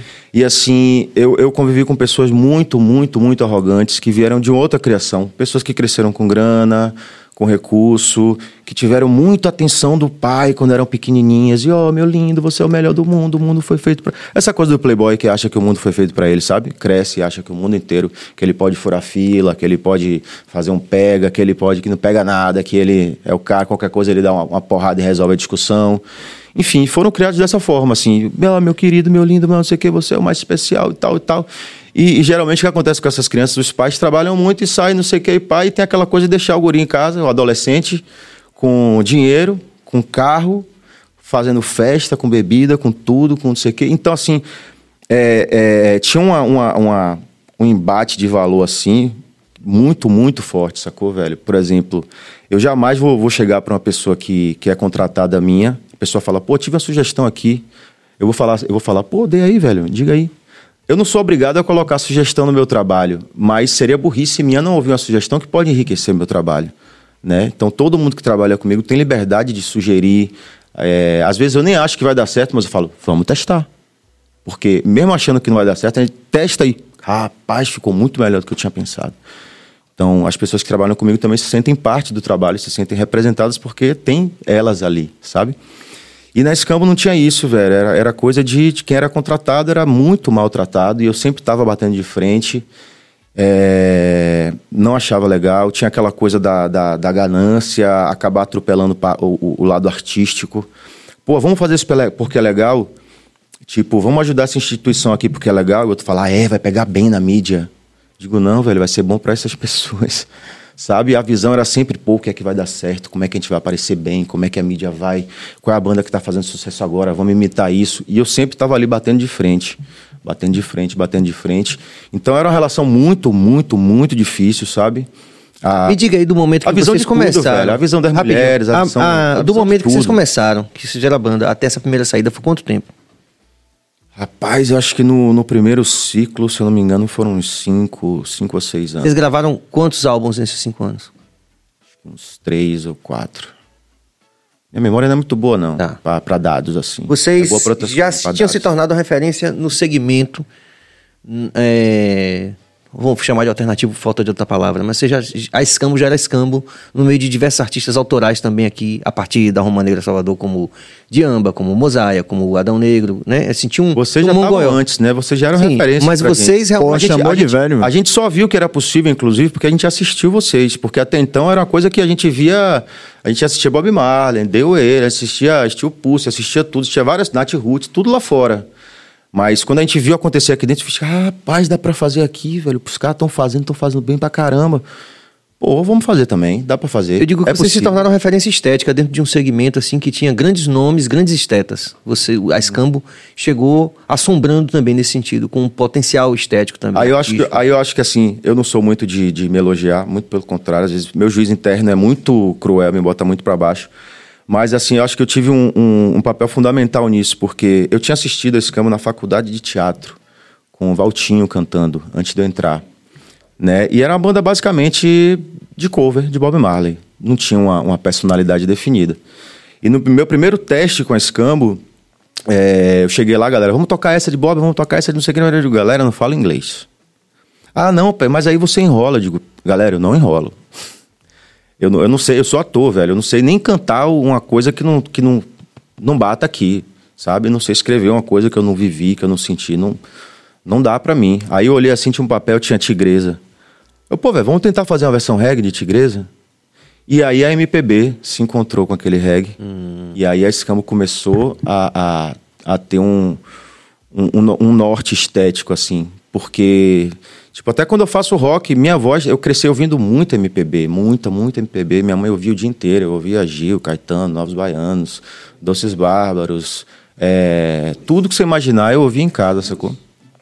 Sempre foi, fui muito, muito eclético. Aí você saiu. Aí eu saí. Quando eu saí, e eu saí por um motivo assim, é, a gente foi para São Paulo antes de sair, né? E quando chegou em São Paulo, os caras se trancaram, três caras, né? Se trancaram no melhor quarto do hotel, assim. Aí eu já fiquei. Os caras que tinham grana, né? E aí ficaram os três caras que não tinham grana, eu, o tecladista e o baixista. A gente ficou nos outros quartos e tal. Até tudo bem, a gente não ligava para isso. Mas aí a gente tinha juntado uma grana para poder saber que a gente ia comer em São Paulo, né? A gente não tinha recurso, falei, vamos juntar uma grana, ó, vai ter uma feijoada por dia, vai ter tantos ovos e tantos pães. Calculado. Sacou, velho? Aí quando chegou lá, chegou no, no 15 dia, os caras pedindo McDonald's, pedindo um bocado de coisa no quarto deles lá, da, da riqueza. E a gente é, fazendo nosso feijão, comendo pão com ovo, pá, os caras, não, velho, vamos cortar agora o dinheiro do feijão que ele vai vestir outra coisa. Eu, pô, vocês são bem liberais, hein? bem liberais, vai cortar a comida da gente para investir em outra coisa. Que loucura é essa, velho? É comida. E os caras, não, vamos cortar. E a gente começou, enfim, os caras estavam tomando a frente, eram bem autoritários. E a gente acabou tendo que dividir um PF para três pessoas durante um tempão, sacou? Eu lembro que quando tava no, novo E aí os caras falaram, rede, vamos tirar, vamos tirar. Vieram pra mim. Não, agora você faz parte aqui. Junto aqui com os três. Vamos tirar Júnior e vamos tirar Israel e botar contratado. Tem muito sócio, a gente vai ganhar mais se fizer isso. Os caras se lenharam até aqui, se sacrificaram até aqui. São sócios, vocês vão limar os caras. Vamos, vamos. E eu tava mais conectado com os caras, tanto pela questão cultural, de educação, de valores, do que com os outros três, né, velho? Falei, velho, se vocês tirarem eles, eu saio junto com eles e formo outra banda. Mas você não acredita Mas- em, em na- nada do mundo espiritual, não Eu acredita acredito- em uma força suprema, nada disso. Existe uma força supremíssima. Isso aqui era uma coisa sem vida, era só energia. O milagre já foi a vida. Já é a vida o milagre. Onde é que a gente vai ficar procurando mais milagre? A gente vai ficar criando Papai Noel pra quê? Então você Se acredita você num for bom menino. Porque assim, velho, a gente tem que ser bom porque é o certo. Não é porque tem um- uma igreja dizendo que eu vou pro inferno ou que eu vou pro céu. Isso é muito infantil, velho. É muito Papai Noel pra minha cabeça. Esse Deus que criaram, que é um homem branco de barba, um papaizinho, não entra na minha cabeça. E é a maioria, é- a maioria das pessoas tem esse Deus na cabeça, sabe? Aí passei pelo Espiritismo, e no Espiritismo eu vi várias pessoas é, justificando coisas injustificáveis, tipo, como estupro, como várias coisas bizarras. Não, mas na outra vida você não sabe se você fez isso também, você deve estar pagando nessa. Sabe? Aí eu, pô, velho. Aí vem aquela coisa de se não pagar nessa vida, paga na próxima. A que se faz, a que se paga. Eu odeio se a que se faz, a que se paga. Quanta gente miserável morreu e não pagou nada, velho. Vai pagar onde? Vou criar outro mundo para elas pagarem? Isso é uma forma de iludir a gente, da gente não se revoltar e exigir o que a gente merece, sabe? E de ir contra tudo que, que, que fere a gente, que, que violenta a gente. Não suporto. Então, assim, eu acho que tem um tipo de espiri- espiritualidade que está mais ligada à natureza, apesar de não ser do candomblé, é uma religião que eu mais admiro, é o candomblé, porque tem essa ligação com a natureza, sabe? São os elementos. Tem que dizer que o sol não existe, tem como dizer que o rio não existe, que o mar não existe, que isso tudo está interligado, que são poderes que geram vida, que esse é o milagre. Não tem como não dizer isso. Eu estou vendo, eu estou sentindo. É. Isso é muito palpável, é muito real para mim. Então, eu respeito muito o candomblé e eu parto para isso aí. Eu sou um cara da ciência, eu sou um cara que gosta de física, que gosta de química, que gosta de biologia. E é tudo tão fantástico que a gente parece que é. Colocam a gente num, num- estado de dormência constante para a gente não perceber o quanto a vida é fantástica. E a gente acaba se apegando a coisas. é, é, é, é, é, transforma a vida da gente numa coisa tão miserável que a gente tem que criar alguma coisa para a vida fazer sentido. No exemplo do candomblé, para quem não acredita no candomblé e critica o candomblé, você tem noção de quantas pessoas estão vivas hoje só porque os antepassados acreditaram no candomblé? Muitos não acreditavam em nada e morreram e se entregaram e, pô, não vou ser escravo, velho, não vou, prefiro morrer. Sabe? Então tem muitas pessoas que estão vivas hoje, muitas, que só estão vivas por causa de. Se você acredita ou não, se existe ou não na sua cabeça, essas pessoas que estão vivas hoje existem. Sabe? Então não tem como você não acreditar nessas pessoas. Essas pessoas são candomblé. Então candomblé existe e é real. Eu acho, Tá que, eu acho que você não é exatamente um ateu. Me permita é, pensar assim. Eu acho que você talvez não tenha encontrado ainda a sua religião, ou, ou até que- tenha Nossa, se por- decepcionado. Um- é, se decepcionado com um alguns, adendo, né? companheiros? Venha, venha. Já que estamos eu não gosto, eu não gosto de assim.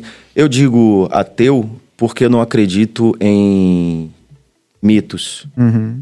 Eu acredito que eu sou Deus, você é Deus, ele é Deus. Até esse copo é Deus, essa mesa. O Deus comunista que habita em mim, saúde o Deus Energia, comunista que energia, habita em amigo. você. Energia. Você é conhece a vida. Tudo isso expressão é Deus. do... Agora, eu querer criar, eu querer criar um Deus que raciocina igual um ser humano, eu acho que o ser humano fez o seguinte, ó, tudo de ruim que tem em mim, eu vou criar uma imagem aqui. Ah, diabo. Tudo que tem de bom na minha natureza, eu vou criar uma imagem aqui. Deus. São projeções do que a gente tem na gente. A gente criou esses personagens, essas projeções, e a gente tenta dividir instinto e humanidade, e somos animais humanos, né? E aí vem os tabus, vem os preconceitos, vem tanta coisa por cima disso que acaba limitando a nossa capacidade de existência criativa e empobrecendo o que a gente chamaria de vida. A vida é riquíssima, mas empobrecer a nossa visão vida- da vida de um jeito que realmente a gente tem que, que se apegar a alguma coisa para continuar vivo. Felizmente a gente tem pessoas como Alceu Valença que cunham termos como ateu comovido. Velho, depois que eu fiz hipnose, man, minha visão de, de religião mudou. Minha religião hoje é a hipnose. E na hipnose você, você entende o que é fé e que funciona. Você entende o que é crença e que funciona. Você pode fazer um juiz pensar que é uma galinha, parceiro. De verdade. Muitas vezes é também, né? Sabe? Muitas vezes. Muitas Vamos vezes. valorizar a interação mais? É Paulo? isso. Então, Tem uns tem então muita pombos. Vamos lá. Segura um pouco, a gente teve um problema de conexão, então continua, porque Ah. eu perdi boa parte das interações. Ah, tá, Ah, entendi, tá entendi. Aliás, tá, eu, eu gostaria até de falar sobre isso, que às vezes você pode cair, né, a, gente, a live pode cair, mas se você já tiver curtido, se você já tiver inscrito, quando voltarmos ao vivo, vocês vão ter uma notificação. Então, essa é um dos motivos que a gente sempre pede para que vocês é, curtam, compartilhem né, e se inscrevam no canal, porque vocês sempre vão ser notificados quando eu voltar. Vem cá, a Então, gente não- só uma não pergunta, vamos a de gente tá ao agora, vivo? não é isso? A gente tá ao vivo ou não? Ao tempo todo a A gente, gente não está ao vivo. É, aproveitando então, vou fazer, eu vou pedir uma interação. Hum. Vou fazer o contrário. Minha cunhada, rapaz, ela é louca no seu trabalho, demais. Eu já ouvia falar muito de você. Qual é o nome dela? Amanda, eu queria que você mandasse um beijo pra ela. Isso. Amanda, porque ela queria até vir hoje aqui, só que ela trabalha em Lauro de Freitas. E ia pegar um engarrafamento, disse que não ia chegar, mas não tem como ser 8 horas, não, porque eu já pedi 8 horas a outra. Eu tenho direito a uma mudança de horário.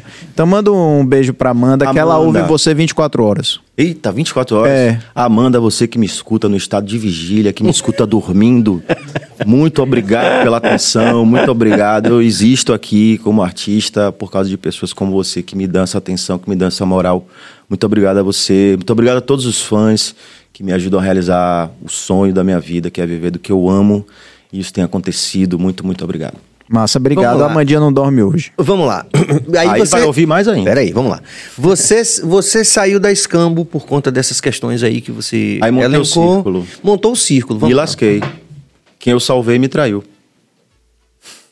Salvei o baixista e o tecladista. Foram os dois que me Tava passaram no a perna. círculo. Hum. Os dois que tinham dividido a quintinha também? É, Exatamente. Foram os que me passaram a perna. Que coisa, o mundo gira, né? Eu salvei os caras, os caras me passaram a perna. Você passou pouco Aí tempo depois lá. disso eu pensei, velho, eu tenho uma família, eu tenho dois filhos, eu não posso mais deixar meu destino na mão de tantas pessoas. E, e meu trabalho é minha vida. Eu não tenho várias outras coisas que eu faço, eu não tenho várias bandas, eu não tenho. Minha vida é isso aqui. E só deu certo, assim, no sentido de eu estar aqui hoje dando entrevista, de eu estar fazendo show, de eu ter um público, de eu conseguir gravar. Só deu certo porque eu tive esse foco muito, muito, muito, muito em mente sempre, sabe? Porque todas as pessoas que eu vi tentando se dividir, se dividir para conquistar o mundo e estar em 10 bandas, é, não conseguiram fazer nenhuma dar certo e se frustraram e, sabe? É. Quanto tempo você passou no círculo? O Círculo, acredito que foi uns 3 ou 4 anos também. Gravou também.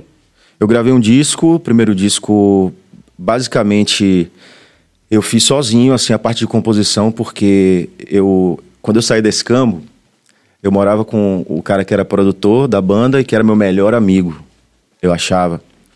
Quando eu falei pra ele, velho, sair da banda, ele falou, sai dessa casa agora.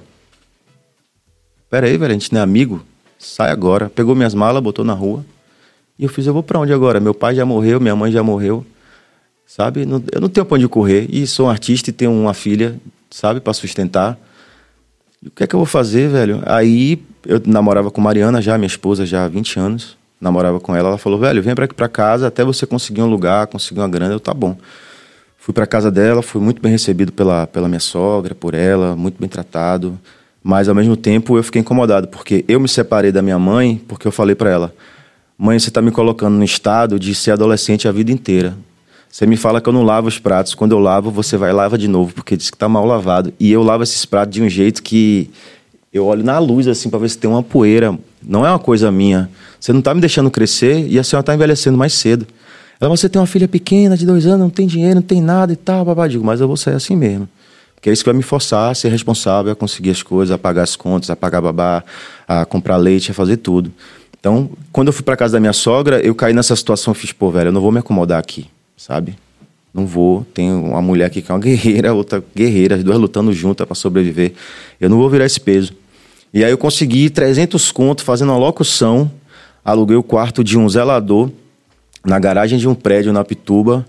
E durante três meses eu fiquei praticamente sem comer, grudado no violão, pensando que eu tinha que fazer um trabalho muito bom para sair daquele quartinho ali. Inclusive o quarto infestado, eu, eu, eu convivi com escorpiões.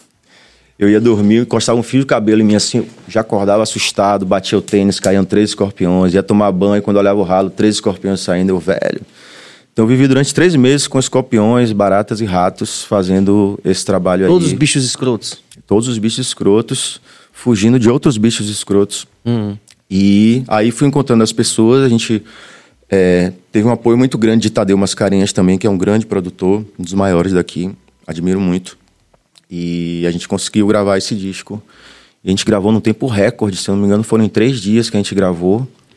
E, Fez zoada também o círculo, não foi? e a repercussão foi assim, tinha muita gente magoada comigo, porque é isso, velho. Se tem quatro pessoas num grupo agindo muito errada, um agindo certo, se essa sai e as quatro se juntam para lançar uma fake news, é você que sai de errado.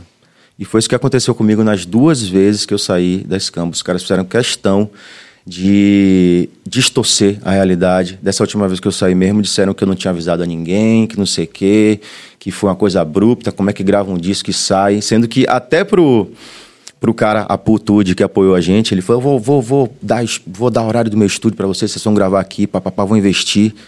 Os caras não falaram nada pra esse cara que a banda já tava já no quebra-pau da zorra. Eu chamei ele no canto e falei, velho, vou ser honesto com você, velho.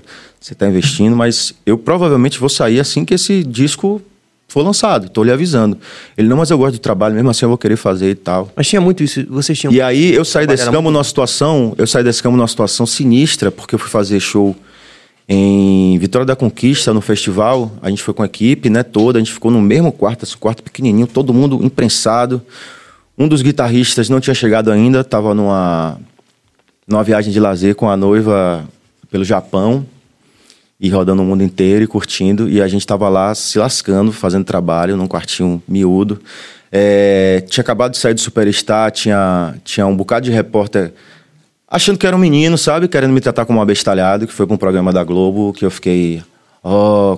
É porque eu como é que dizem? É, é essa- deslumbrado, né? Aí, O tempo inteiro na entrevista foram os jornalistas querendo me colocar nessa situação de produto, sacou? E cada resposta que eu dava, eles. Peraí, velho.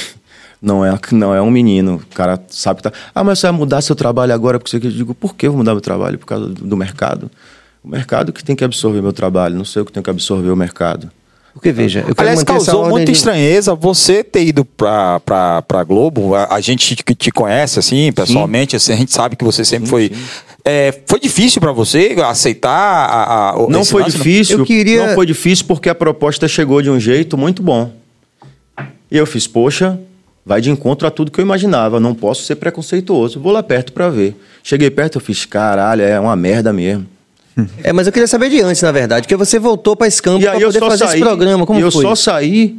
Assim, eu só saí porque eu escolhi uma música que. E eu não posso. Eu vou ter que pagar Advogado. milhões de dólares pra Globo se eu falar mais coisas aqui. Mas Não, mas é isso. Mas eu queria pra gente manter um. O- assim, só, pra, só pra cronológica. finalizar isso, sem eu, sem eu ter que pagar milhões de dólares, é, eu, eu toco música autoral basicamente a vida inteira. Eu não vou chegar num programa nacional e virar uma banda cover, porque já tá tudo determinado ali pra quem é que vai ganhar, quem é que vai perder, quem é que vai ser a banda cover, sacou, velho? Então. Eu, Sabe que a eu, Demo eu, Casé teve eu, aqui- eu bati pé assim. Muito diretor grande vinha falar comigo, querendo me atropelar, querendo me forçar a fazer as coisas. Eu, não, velho. Não vou fazer isso. Esse- Ah, mas você sabe que quem não faz tem a possibilidade de sair, né? Eu por mim eu saio, parceiro. Eu não vou é fazer o que eu não faria. Sacou? E aí já gerou um atrito com esse guitarrista que chegou em cima da hora no festival, que ficou, ficou muito frustrado porque perdeu o programa, colocou muita expectativa. Esse sim ficou deslumbrado, um cara que sempre lutou por cada ideia na banda, que sempre oprimiu todo mundo. Chegou na Globo e virou um, um piquinês na frente do diretor. Tudo que o diretor falava, ele sim, sim, sim, sim, sim. E se eu vou fazer isso, isso, ele sim, sim, sim, sim, sim. E eu do lado, não. Não, velho. Não. Não, eu não vou virar aqui um, um- uma marionete diretor da Globo. E o que aconteceu? Eu fiz amizade com diretoras da Globo que me admiraram muito. Falaram, velho, pessoas como você que são raras, porque todo mundo quer fazer sucesso a qualquer custo. E você não é um produto, você é um artista. A gente, quando você entrou aqui, a gente já sabia que não ia dar certo. Mas a gente gostou muito de você. E eu mantenho amizade com elas até hoje. A gente troca ideia, manda foto do filho, manda foto da filha. Eu tô indo para Salvador, sabe? Ao mesmo tempo, eu, eu convivi com profissionais fantásticos, né? Os profissionais mais bem pagos, melhores, estão ali. Então eu tive essa E tão oportunidade. mesmo, eu tive né? essa oportunidade de aprender muita coisa com muita gente boa também. O programa foi importante para divulgar e tal, mas essa parte essa parte conceitual realmente não eu não chamaria de reality. Não é um reality. É, muita gente, né, é, hoje em dia fala quando é, quer criticar a Globo, né, aí começa a falar um monte de coisa. Eu tive a oportunidade de, de ir na Globo na época da novela Segundo, da Segundo Sol. E, cara, ali é foda, tem muita gente foda ali. Ali é um celeiro, assim, é um negócio de talento que é inacreditável. O, o alemão da Sunrise, quando ele teve lá, ele disse: Eu só vi isso aqui em Hollywood. Ele É, foi na, ele brutal, foi na Globo. Disse. Isso aqui é só Hollywood. É comparável qualidade- à Globo. É, agora, em outra situação, eu fui como elenco de apoio para fazer a novela Velho Chico. E aí eu já vi outras coisas que eu também fiz, velho. Já chegou um grupo de baianos lá, né? Então a gente foi gravado, a gente foi tratado como ah, os baianos. Cadê os baianos? Os baianos. Era sempre com a cara de nojo que falavam o grupo dos baianos, sabe? E isso Mas você não acha que isso pode ser gente. defesa, não, Pedro? Como defesa. Porque baiano, isso acontece, eu ouço falar muito também em residência médica. Hum. Médico baiano chega lá e bota pra quebrar, pega as vagas todas de todo mundo, do Brasil todo, de medicina. Hum. E a- das pessoas se sentirem de alguma maneira ameaçados porque Nesse são caso, eu baianos. acho que não. Acho que tá mais próximo do que o, o, o sulista lá falou da gente. Hum. A gente só gosta de ficar na praia tocando tambor e não tem capacidade de fazer nada considerável. isso. Foi isso mesmo. Entendi. Eu acho que a gente voltou às interações. Voltaram, né? Vamos. Superchat, que chique. Manda aí, Cabas. Bacurau Web Rádio. O circuito musical sofreu bastante com a pandemia. Como o Pondé se virou na pandemia, visto que o mainstream do underground ainda não se ajustou financeiramente, mesmo pós-pandemia? O Pedro Pondé está bem endividado. A verdade é essa, sejamos sinceros. E eu não tenho um problema nenhum em falar isso, porque tem várias pessoas na mesma situação que eu, né? Como é que a gente fica tanto tempo sem trabalhar. E, e não reclamo, estou vivo, né? Tomei vacina, que bom, estou vivo, vou poder trabalhar agora, quitar as dívidas e tal. A gente está vindo num movimento bem bacana agora, o trabalho... Eu nunca tive tanta exposição, tanta gente me ouvindo em toda a minha carreira. A gente acabou de bater um milhão de, de ouvintes no, no Spotify em uma música simples assim, que estourou, viralizou também no, nos Reels. Tem mais de 250 mil Reels já. Os globais começaram a postar, toda hora alguém me manda um global postando, sabe? E assim, não, não porque são globais, mas eu acho interessante porque cada, cada um deles tem 10 milhões de seguidores, 20 milhões. Um bocado de gente começou a me seguir por causa dessa música. Mas durante a pandemia eu fiquei na situação seguinte: minha mulher sempre viajou muito, ela trabalha montando eventos, então ela viaja muito pelo interior da Bahia. E desde quando meu guri era um neném, eu ficava tipo quatro, cinco dias com ele. Ela voltava, ficava um, viajava, ficava três fora. Isso sempre no sentimento de culpa, de estar se afastando de casa. Mas a nossa realidade é essa. A gente, sabe? A gente se vira. A gente tem que fazer o que tem que fazer para a gente conseguir sobreviver. E aí eu sempre fui esse cara, eu sou muito caseiro, muito dono de casa, sabe? É, E nessa, nessa, nessa, na pandemia, meu filho já estava com seis anos e minha sogra descobriu que estava com câncer de pâncreas. Nossa. Então eu passei a pandemia inteira cuidando do meu filho, cuidando da minha sogra. Ela virou praticamente minha filha. Eu fazia sopa, dava sopa, é, procurava alternativas para ela sentir menos dor, para ela se sentir mais confortável. O CBD entrou nessa questão, melhorou drasticamente assim a, a qualidade de vida. Ela voltou a se alimentar melhor, começou a sentir menos dor, o estado de humor dela melhorou, a relação dela com as pessoas melhorou muito. Mas eu fiquei basicamente assim, velho, fazendo uma locução ou outra, mas as locuções também deram uma queda absurda.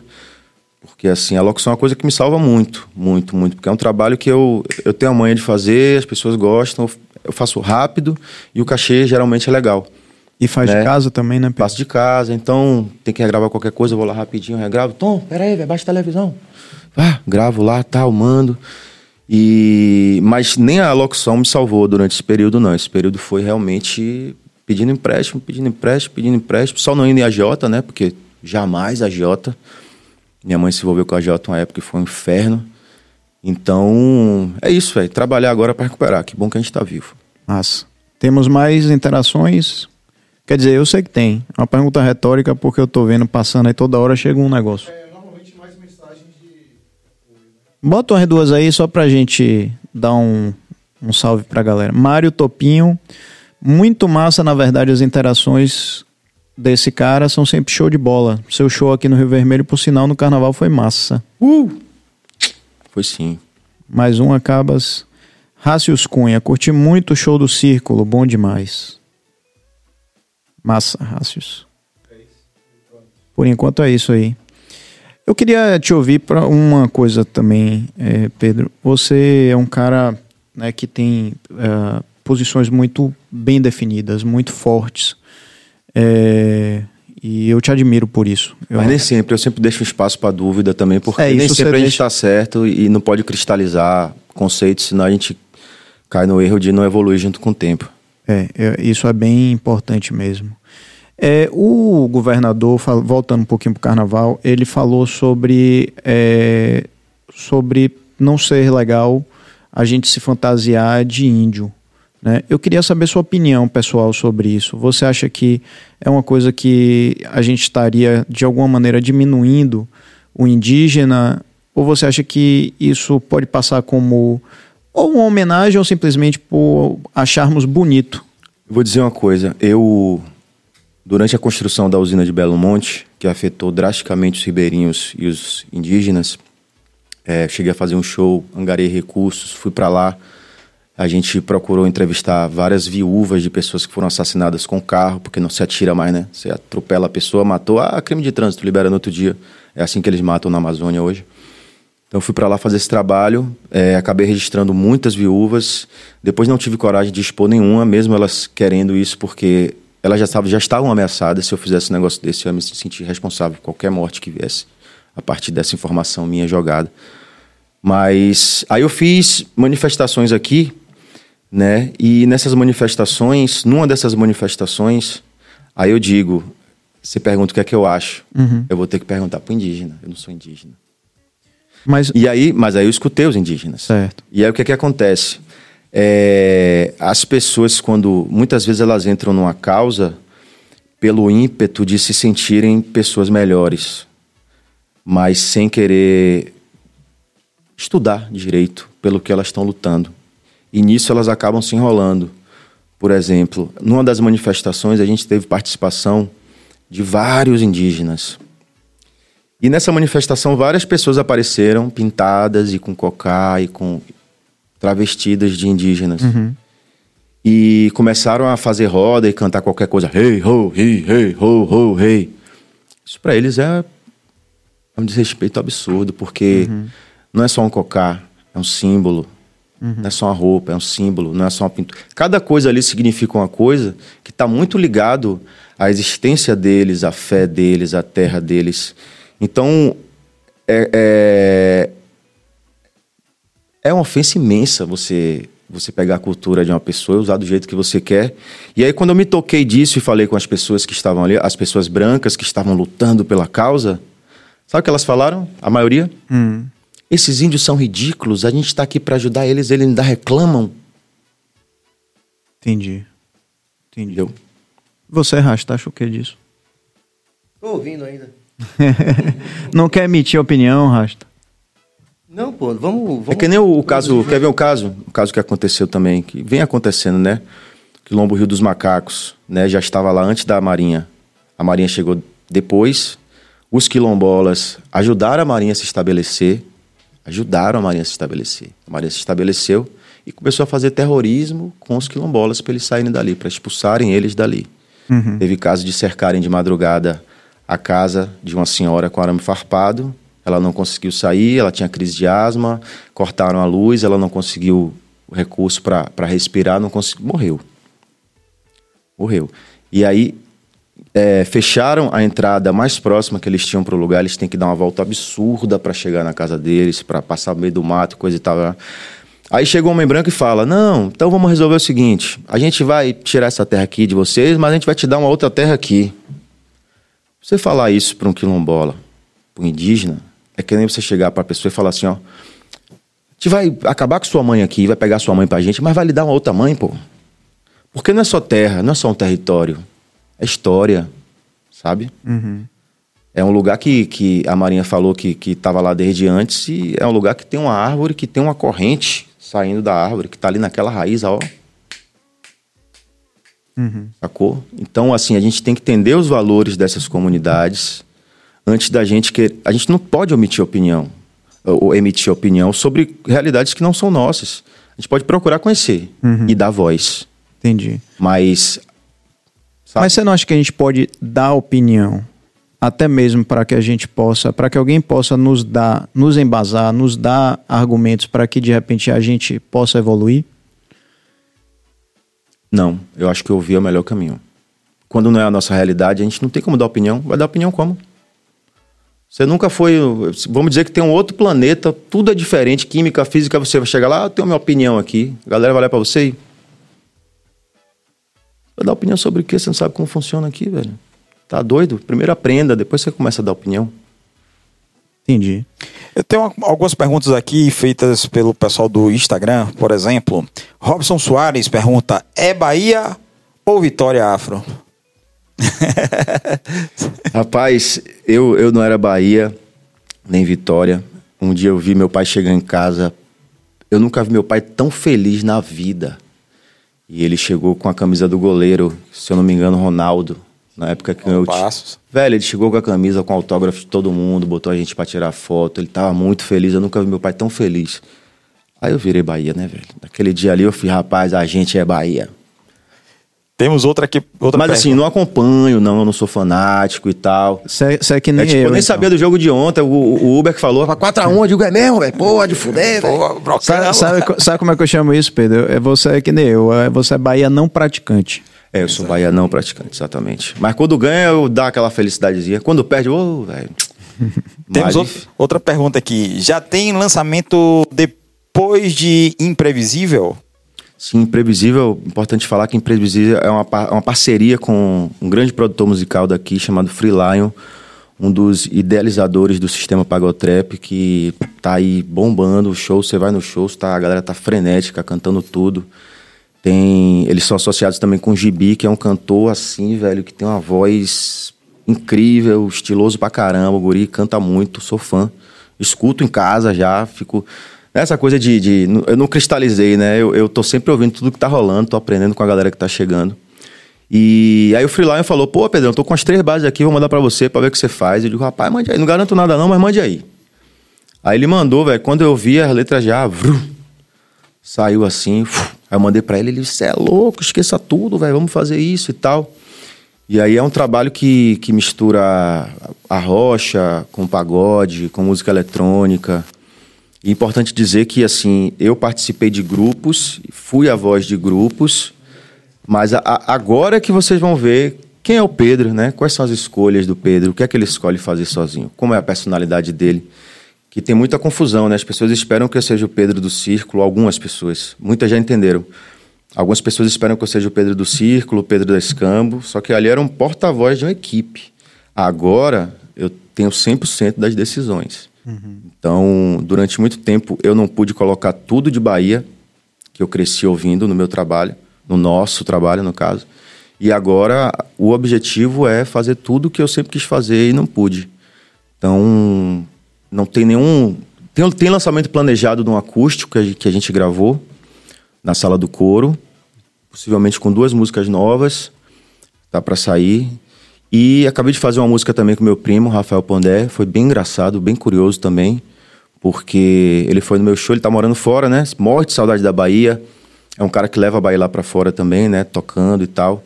Mas morre de saudade daqui, vem aqui uma vez por ano. E aí ele foi no meu show, chamei primo, fazer uma participação aqui, ele fez uma participação, coisa e tal. Aí ele desceu pra ir embora. Quando ele desceu, ele. "Shh, Cadê minha chave, velho? Aí nessa que ele esqueceu a chave, ele voltou, encontrou a chave e falou comigo: Primo, gente tem que fazer uma música junto. Aí eu tenho mesmo, velho. Eu tomando uísque já depois do show. "Uh, vamos nessa, vamos fazer, pá. E aí quando cheguei em casa, eu fiz uma coisa que eu nunca tinha feito em minha vida. Eu peguei o celular, aí coloquei no WhatsApp, coloquei lá Rafael Pondé. Aí eu apertei pra gravar. Me pergunte se eu sabia o que eu ia falar. não sabia, velho. Eu comecei a cantar a música, que não existia. Tipo, é que nem você tá, tá dirigindo, não tem pista, a pista vai aparecendo na medida que você vai indo. Foi isso que aconteceu. Eu comecei a cantar, comecei a cantar, do nada tava lá um letrão retado, eu digo, velho. Aí mandei pra ele e fui dormir, né? Tava meio bebo. Aí quando eu acordei, eu acordei já com uma mensagem dele. Primo, essa uma música aqui, aí eu escutei a música. Quase que eu pergunto, de quem é, velho? E aí ele botou dois refrões ainda assim na música. Ficou, ficou uma coisa bem Dorival Caymmi, bem Jexá assim, mas meio bossa, meio Jexá, meio meio meio, é, parece uma música que já existe. Você escuta e, pô, já conhece essa música é clássica. A música que a- acabou de nascer e nasceu assim. Mandei pra ele, ele já mandou pra mim com, com dois refrões lindíssimos, falando sobre Salvador, o nome é Salvador, meu amor.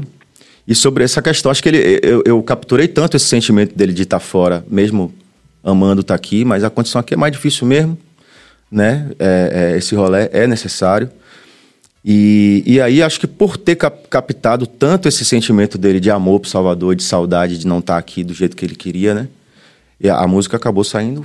Então é um lançamento que vai sair no disco de Rafa. E tô muito feliz pelo resultado. Já gravei voz também. E pode esperar que vai vir coisa pela frente aí, porque agora eu, eu tirei férias para poder trabalhar. Eu tô pedindo um tempinho para ficar fora dos shows, assim, em palco, um mêsinho só. Porque eu quero reconfigurar várias coisas no meu repertório, quero colocar mais músicas. Enfim, momento de dar, dar aquela mudada, né? Já tem músicas que eu canto há muito tempo também, da Escambo, do Círculo, que eu fiz nessa época.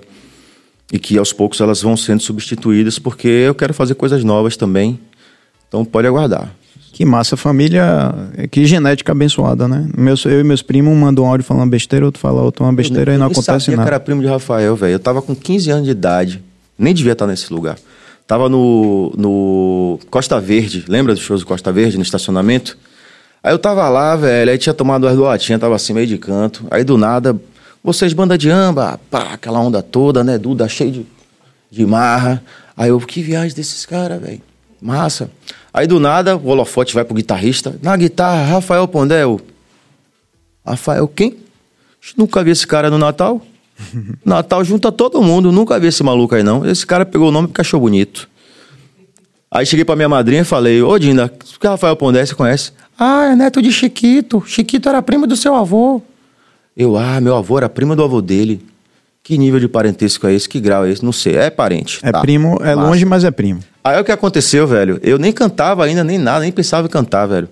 Depois de uns 5, 7 anos, tá eu no palco da Polícia Militar, em Ondina, que tinha ali, né? E aí tava eu tocando lá, não sei o que, do nada eu vejo o Rafael Pondé lá embaixo me olhando assim. Ele é zen pra caramba, né? Ele sorrisão, pá. Aí eu, pô, meu primo tá ali, velho. E aí eu não tinha essa manhã que o pessoal do Axé tem. O pessoal canta uma parte da letra, eu, "Ei, o meu governador, não sei o quê, bom, minha costureira tá ali, vou- lá segunda-feira, o, cara que corta ali na régua, pá, não sei o quê, pá. E aí já sabe voltar na hora certa na música e tudo dá certo. Eu não tinha essa manha, velho. Se eu cortasse uma palavra falar, ei, meu primo, eu voltar e vi, eu tava onde mesmo? Não tinha essa manha. Eu falei, como é que eu vou falar pra ele que eu sou primo dele, velho? Aí eu falei, já sei. Aí peguei, puxei minha identidade, joguei pra ele. O bicho é tão desligado que ele pegou a identidade, olhou, olhou, olhou e fez. Não é minha, não. Aí eu, leia, leia, leia. Aí ele leu e fez. Aí eu fiz, suba, suba, suba. Quase virou uma banda de pagode. Aí ele veio, velho, subiu e fez, qual foi, velho? Digo, aqui, velho, Pondé, esse é meu primo. Ele, pô, velho, que massa. A gente se abraçou nesse dia e a partir desse dia que a gente se reconheceu como primo, né? Mas esse tempão de lá pra cá, eu admirando ele como compositor e tal. E a gente não tinha feito. Quando ele falou esse dia, eu fui, rapaz, veio aquela urgência, né? E aí, bum, foi no Ah, e deve ter sido massa você ter visto ele te admirando também, né? Super, super, super, velho. Nesse dia. É, foi a inversão. Uhum. Osiris sabe como aconteceu. Queremos interações aí, seu Cabas. Ô, pivetão. Enquanto isso, um pouco de chá. E água. É Chá, preciso tirar. água e interações. É, o- Você vê que é tudo é que bom precisamos. quando o cara começa a esquecer de tirar a tampa e, e quer botar no copo. de tudo acontece nesse computador. Henrique Luiz Santos, Pedro, re relate sobre a sua transição para o, olha só, para o mundo vegano. Isso me interessa muito. Me conte aí. É um sonho que eu tenho me tornar vegano. Me conte aí como foi isso. Sente falta de carne hoje? Sinto nojo. Sabe quando você vê um canibal comendo carne humana? Eu nunca vi, não. Mas assim, tipo, tem documentário. Graças a Deus. Mas quando você escuta falar, tem um documentário que tá rolando agora, né? No Demer, não sei o que lá, Demer. Ah, é. Canibal americano. É, pois é, mas quando a gente escuta falar né, de canibalismo, a gente fica chocado, né? Pô, pro vegano, é a mesma coisa você comer um cachorro. É corpo, são vísceras, tem fezes, é uma vida. E, sabe, a gente, a gente tem um. A gente amplia a nossa noção de empatia. A gente vê como é que os animais. Você tem cachorro? Já teve? Tenho, pô, tem um, cachorro, né? um cachorro e dois gatos. Pois é, você tem um cachorro e dois gatos. Você percebe que um gato é diferente do outro? Sim. Então são indivíduos, né? Uhum. Não são, eles não vieram de uma fábrica que fazem brinquedos e todos são iguais. Eles têm uma personalidade. Você percebe que ele sente saudade, Sim. sente medo, sente tristeza, que sente dor. Todos os animais sentem isso. Agora, assim, tem a coisa da cultura. Eu não aponto ninguém, sabe? Tem uma galera que, que é vegana e que parte por um embate individual. Eu não acredito nisso. E mais xiita, Ah, né? Você come carne, você é um maldito, não sei o quê. Não dá pra julgar as pessoas. É uma questão cultural e é uma questão bem antiga, né? Mas o veganismo chegou pra mim assim, pequeno já, quando eu era bem criança, eu ia na açougue com minha mãe. E eu lembro que eu tinha que ficar fora, porque se eu olhasse as carnes penduradas, eu vomitava. Vixe. Agora, ela era uma ótima cozinheira, minha mãe era cozinheira, salgadeira, fazia bolo e tal. Ela preparava tudo, não sei o que, quando olhava já estava pronto. Então, o que é que o, o mercado da carne faz, né? Ele, ele dissocia a vida de um animal, né? O sofrimento de um animal do produto. A gente está acostumado, a gente está acostumado a caçar o animal, né? A gente vai no mercado, tá tudo ali, a gente nem pensa muito que é um bicho, né? Que é um Não corpo. tem que despenar, É um não cadáver, tem a que gente nem chama de tratar. cadáver, né, velho? Aí mudam os nomes das partes do bicho, não fala que é bunda, é no lombo. Vai mudando pra você fazer essa dissociação de que é um corpo, sacou? Então já tinha isso dentro de mim desde criança, mas eu tive uma doença no, no ombro chamada capsulite adesiva, que é uma doença que ainda é um mistério para a medicina. E a gente tem uma cápsula que ela é flexível, o osso fica aqui dentro, ele pode ir para qualquer lado e tem essa onda, né? A, a capsulite, de repente, ela fica rígida, rígida e prende esse movimento. E aconteceu coisa comigo, velho, que de repente eu não conseguia dormir, velho. Eu fiquei praticamente seis meses sem dormir. Porque o braço ficava aqui duro, chama também de ombro congelado. Se eu mexesse um milímetro, parceiro, ativava três nervos, e dor em nervo é a pior que tem, né? E quanto mais perto do cérebro, mais dói. Era como se eu estivesse recebendo, três facadas. Eu literalmente perdi a força nas pernas e caía no chão em casa, sabe? E aí eu entrei nessa situação desesperadora. Eu não médico, médico, velho, é um mistério ainda. A gente tem como controlar a dor aqui ali, mais ou menos, mas e o tratamento agressivo. Minha mulher foi me ver tomando umas agulhadas, umas agulhas desse tamanho, que ela foi para me acompanhar, quase desmaia, botaram ela na maca. Eu fiz, rapaz, você não veio me acompanhar, velho? Cadê você? E ela lá com a, a boca branca. E aí passei por vários processos, nada conseguia resolver, velho. Aí eu comecei a pesquisar sobre alimentação e tal. Aí, ah, pô, leite, leite é inflamatório, queijo, derivados e tal, papapá. Incrível também que a gente é, é, é a, único, a única espécie que vira adulto e bebe leite. E o mais estranho, não é da nossa espécie, né? É de uma vaca. Ninguém bebe leite de porco, de cachorro, de, de, de tatu, mas o da vaca a gente acha que é de boa. A gente se acostumou também. Aí vem o trânsito da cultura, que eu também aprendi com a hipnose e consigo entender. Né? Tudo que é repetido, sendo bom ou mal, é naturalizado. Sim. Né? Então tem essa naturalização que o mercado faz questão de, de, de impor. E aí eu sempre fui ligado também à questão ambiental. Sempre que se fala de aquecimento global, de questão ambiental, se coloca os meios de transporte, se coloca a fumaça, se coloca tudo. E o agronegócio é, tem tanta grana, velho, que mesmo os institutos, as instituições que defendem, que são contra o aquecimento global, ganham grana do agronegócio para não falar sobre o gado. Só que o gado é tipo a maior emissão que tem de gases é por causa do gado. Tem mais boi e galinha e porco no Brasil, no mundo, do que ser humano. É mesmo? É mesmo, é mesmo. Para cada ser humano tem três galinhas, no mínimo. Sacou?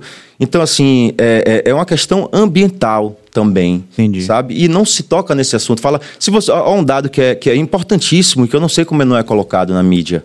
Você tem todos os meios de transporte, aéreos, terrestres, marítimos, todos.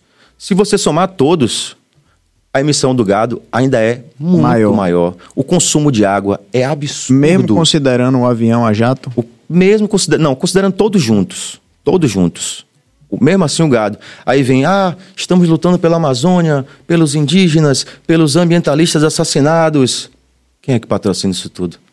Pecuária. 80% da Amazônia foi destruída por causa da pecuária. Os indígenas são assassinados por causa da pecuária e do ouro. O ouro também é vegano. O pessoal é vegano, o pessoal confunde veganismo com dieta. Vegano não consome nada de origem animal. A gente, não vai, a gente odeia circo com bicho. A gente odeia qualquer tipo de exploração animal, sabe? De, de, de arrancar a pele do bicho, transformar numa roupa. Se fosse uma pele humana, você jamais velho. A gente não acha absurdo porque são os outros. A gente se coloca numa, numa condição que é especista, né? Como se o ser humano fosse muito mais importante do que os outros. Aí vai pro âmbito da religião, se coloca como se a gente fosse filho de Deus e os outros animais estão ali para servir a gente. Então a gente percebe que eles sentem dor, medo. Aí quando você vai ver os documentários e você vê como, é, como eles são tratados É um a vida inteira, sabe? Os porcos mesmo, velho, com seis meses de idade a galera já. Pô, pega um bocado de criança de seis meses e passa a faca pra você comer no Natal. É. E, e aí as vacas que perdem seus bezerros, assim que o bezerro nasce, porque pra vaca dar leite é que nem ser humano, tem que ter um filho. A, a forma de, de, de fecundar já é um, um abuso, já enfia um braço na vaca, sacou, velho? Já é um, um estupro. É, assim que o bezerro nasce, já tiram para poder matar o bezerro. A vaca fica semanas chorando porque teve o filho arrancado dela. Então, tem sentimentos e sensações que a gente simplesmente não leva em consideração, porque ou não está em contato, ou a gente coloca nosso egoísmo, nosso paladar acima de tudo. Ah, você explica tudo que, que toda a destruição que é o consumo de carne causa, a pessoa fala: "Ah, mas é tão gostosinho". Porra, é mesmo, velho? Você tá falando de uma destruição do mundo, a gente tá falando de crueldade. Ah, eu sou contra a tortura. Pô, você já viu como é que é um, um abatedouro? Sou contra assassinato. Você já viu como é um abatedouro? Pra mim, o pior lugar do mundo é um abatedouro e, e o segundo é o zoológico, velho. E de granja, né, cara? preso ali. Pô, a pessoa fala, ah, não, eu tô- só vou comer ovo. Os pintinhos já nascem e já são... Eles são jogados vivos numa lâmina, velho. Ave Por causa de, de, de guri que acabou de nascer, é jogado vivo numa lâmina, velho. Aí, ó, Agora vem cá. Aí você vai e come O o nugget. nugget. Ó, adoro nugget. Agora vem Sacou? cá, Tem várias questões. Agora, a princípio, foi por causa da saúde. E aí, em duas semanas, eu que não estava conseguindo mexer o braço, já estava conseguindo levantar até aqui, eu fiz, velho, vou tentar cortar carne agora. Aí eu cortei já. Aí melhorou sono, melhorou disposição, melhorou Intestino. Melhorou tudo, velho. Melhorou tudo, tudo, tudo. Ah, porque a gente é carnívoro. Não, gente. Pô, manda ensinar na escola de novo que a gente é onívoro. Por favor, carnívoro é o leão.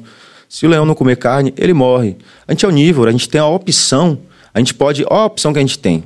A gente é mais herbívoro do que carnívoro. Porque o onívoro, ele, se ele comer só carne, ele morre. Se ele comer só vegetais, ele vive. Agora ele pode comer os dois, certo?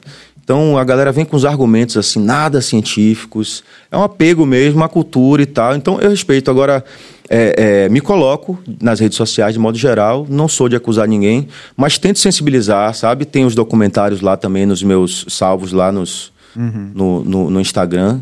Quem quiser tá lá, velho. Agora, assim, eu acho que todo mundo que, que não tem coragem de matar um bicho tinha que ver o processo inteiro. Eu acho uma covardia você comer um bicho e não saber tudo que aquela vida ali passou pra chegar. E assim, são coisas assombrosas, velho. Assombrosas. Você vê como são, são assombrosas, velho. Vem cá, você começou já vegano ou você passou Eu fui. por eu- vegetarianismo até É veganismo? isso. Pra mim, eu sou, eu sou muito ligado à política, velho. Então, nesse primeiro momento foi pela saúde, foi vegetarianismo. Quando você mistura política, vira veganismo. Entendi. Sacou? Porque o vegetariano, ele não come carne, não come ovo, não bebe leite, dependendo, porque tem vários tipos, né? Tem o lacto vegetariano que bebe leite, tem o ovo lacto que bebe leite come ovo. Mas enfim, o leite e o ovo também são terríveis para os animais. É, da mesma forma que comer carne, não tem nada. Ah, é menos pior. Não, é tão pior quanto. Ó, você que está assistindo aí, não, não esqueça de dar seu like, não esqueça de se inscrever se você ainda não é inscrito. Deixa aqui a sua interação, que pra gente é extremamente importante, mas não só pra gente, para todo mundo que passa por aqui. É ou não é? É, com certeza. É, inclusive, depois de inacreditáveis 1 hora e 40 minutos, né? Porque passa muito rápido, né? Sempre Boa. muito- A gente vai fazer o seguinte, como a gente sempre faz, Ele a gente vai tentar... 1,40 já? 1 e 40. Olha lá, olha o reloginho ali. Caramba, voou. E é lógico que a gente teria aí é, muito mais pautas, né? Para colocar e com certeza é, é isso que é importante, é que faz, né? Que dá força do- dessa, dessa proposta da gente aqui. Então a gente vai fazer o seguinte, a partir de agora, vamos tentar valorizar ao máximo a interação Vamos. Vamos nessa. para poder a rapaziada falar com o nosso peu, isso é sinal de prestígio. Vamos lá. Zique Rapeiro, Pondé, com qual artista você pensa em fazer um feat? Gilberto Gil. Pinga fogo. Pô, Gil é o maior artista que a gente tem. Você Pedro. é doido. Neto Balac.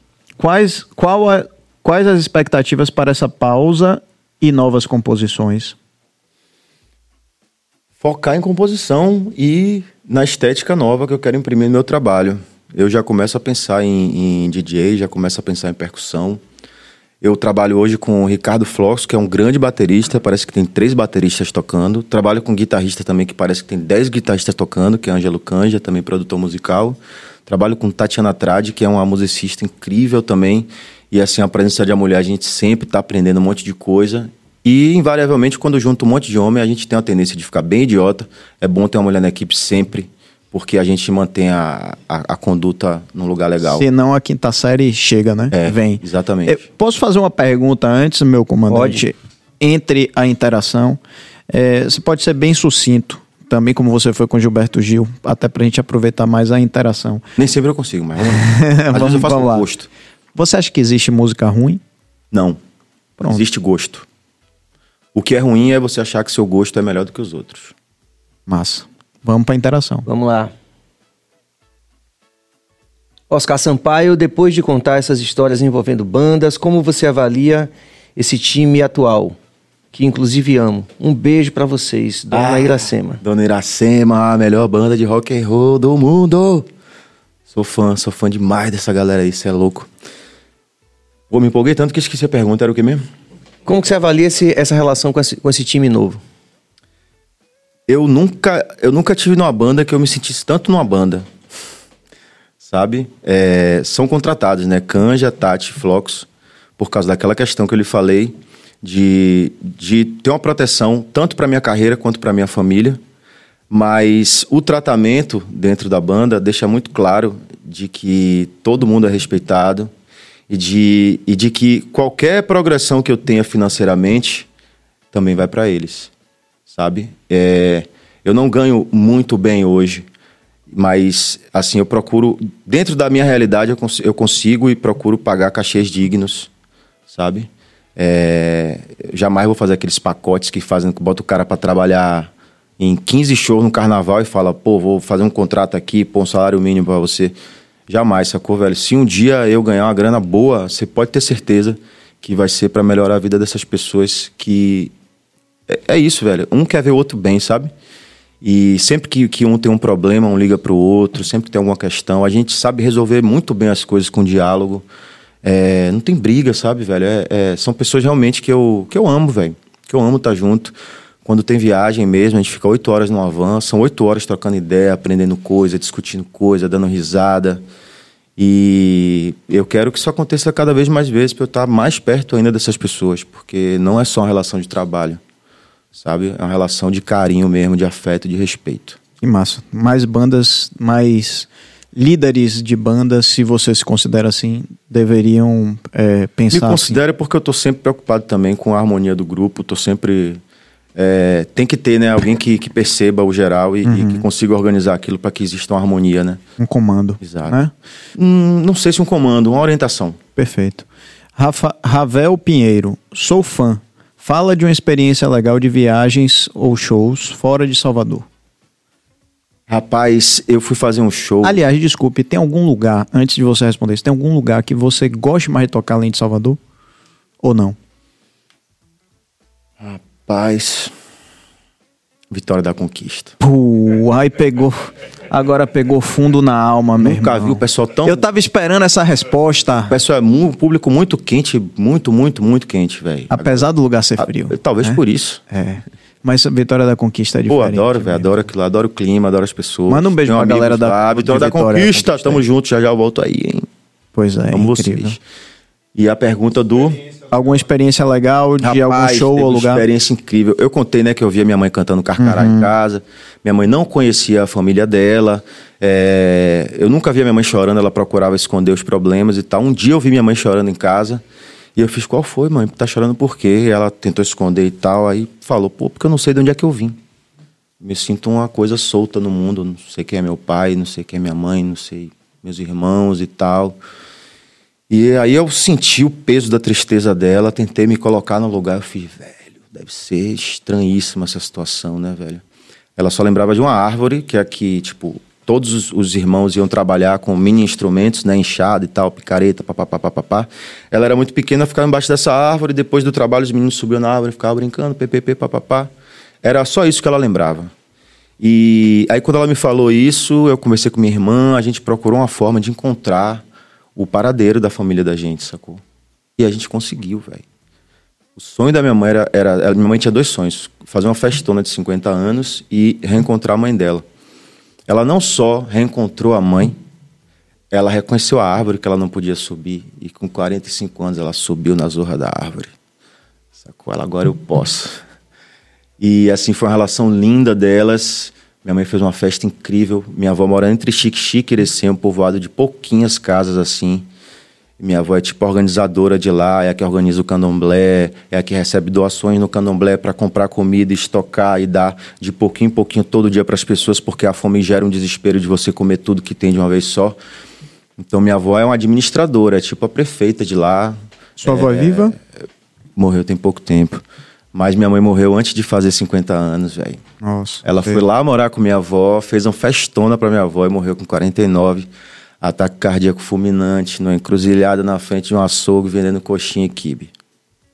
Que coisa, cara. E aí o show mais importante pra mim foi quando eu fui lá. E eu fiz show lá. E lá tava um tempão sem chover. Na hora que eu cantei Carcará, choveu. Pra mim é o show mais especial da minha vida. Que relato, hein? Que relato. Vamos é, valorizar o máximo que a gente puder as interações. Tem mais aí, Cabas? Inclusive, tem um, me mandaram aqui uma pergunta de. Flávio mandou uma pergunta, mas lê aí, Serginho. Ondé mais vezes no sul da Bahia, Itabuna e Ilhéus, depois dessa pausa. Necessito demais desses shows. Tamo junto, Pedrão. Bora, Netão. Netão malhando certo, hein, Netão? Tô ligado, Netão. Ah, Essa galera que tá falando eu conheço, velho. Assim, eu tenho essa coisa de querer estar próximo. E tem pessoas que se aproximam mais, né, também. Neto é uma dessas pessoas que sempre tá dando força, sempre tá dando moral, sempre tá participando. Fisiculturista também. Grande Netão. Tamo junto, Neto. Ó, DJ Flávio mandou uma pergunta aqui. É, Pedro, ah, o reggae, qual a influência do reggae na, no seu, na hora de compor uma música e tal? Agora você me pegou, pai. Velho, o reggae mudou minha vida. Reggae mudou minha vida. E é impressionante como nasceu um cara lá na Jamaica, ele não sabe quanto de vida, o tanto de vida que ele mudou ainda vai mudar na história do mundo, né, velho? Com as coisas que ele cantou, com a postura que ele teve. E assim, eu como eu disse, eu trabalhava como garçom, né, ainda começo da adolescência, ficava, minha onda era timbalada, olodum, banda de percussão, sacou? Malê de balé. Era o que eu mais curtia, era isso aí. E mas chegou no momento em que o mercado chegou e abocanhou, né? E aí começou a, a tirar o conteúdo do que tinha ali. Eu percebi isso. Fiz, pô, velho, agora que eu tava na idade de montar uma banda, de entrar na parada, de fazer, de. Não sinto essa vontade mais agora. Nesse momento eu não vou fazer isso.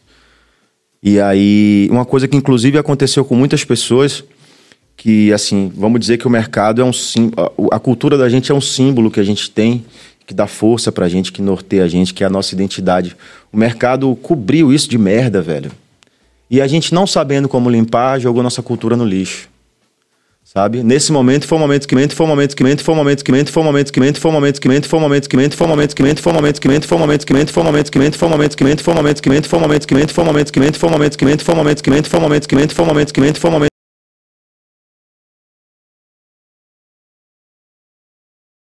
Então, delas era uma imposição de mercado, né? Elas não queriam estar daquele jeito, tipo, é, vai lá e faz. Hoje é muito diferente.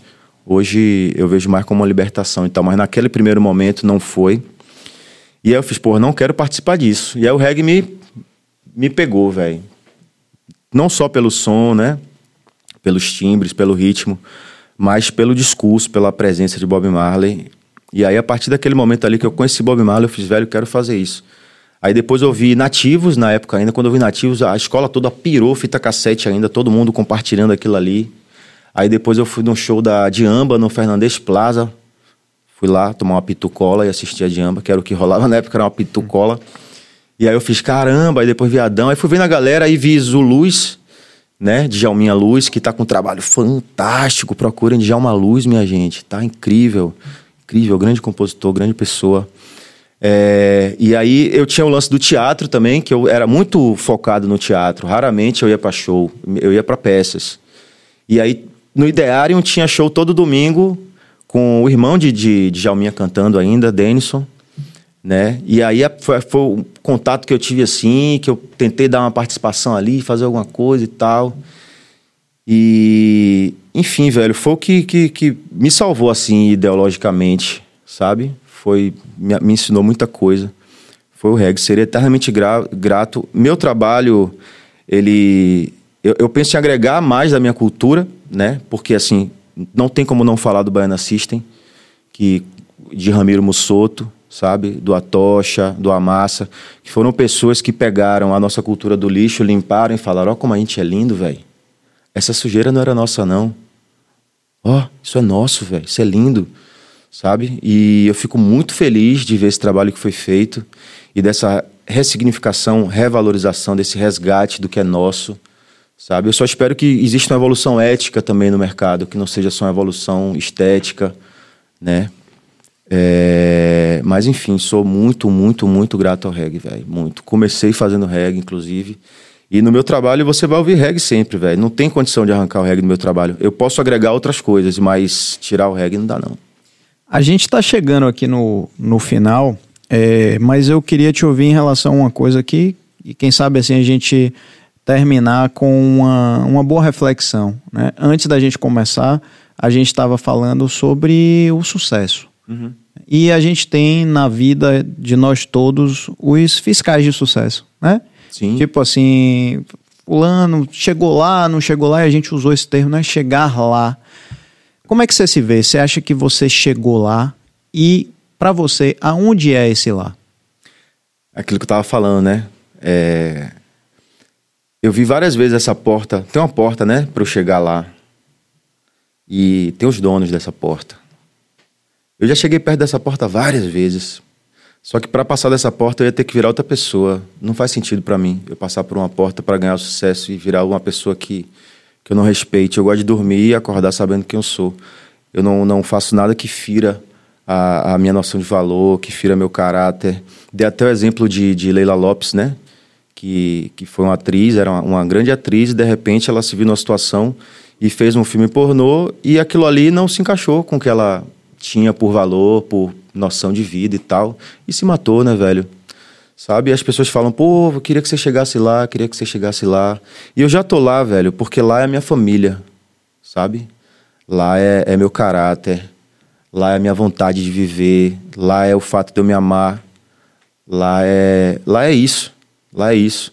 É, eu, eu era uma criança muito problemática, eu, eu por conta do, do meu pai. Minha mãe virou alcoólatra depois que meu pai morreu com 11 tiros. Então foi uma infância bem difícil.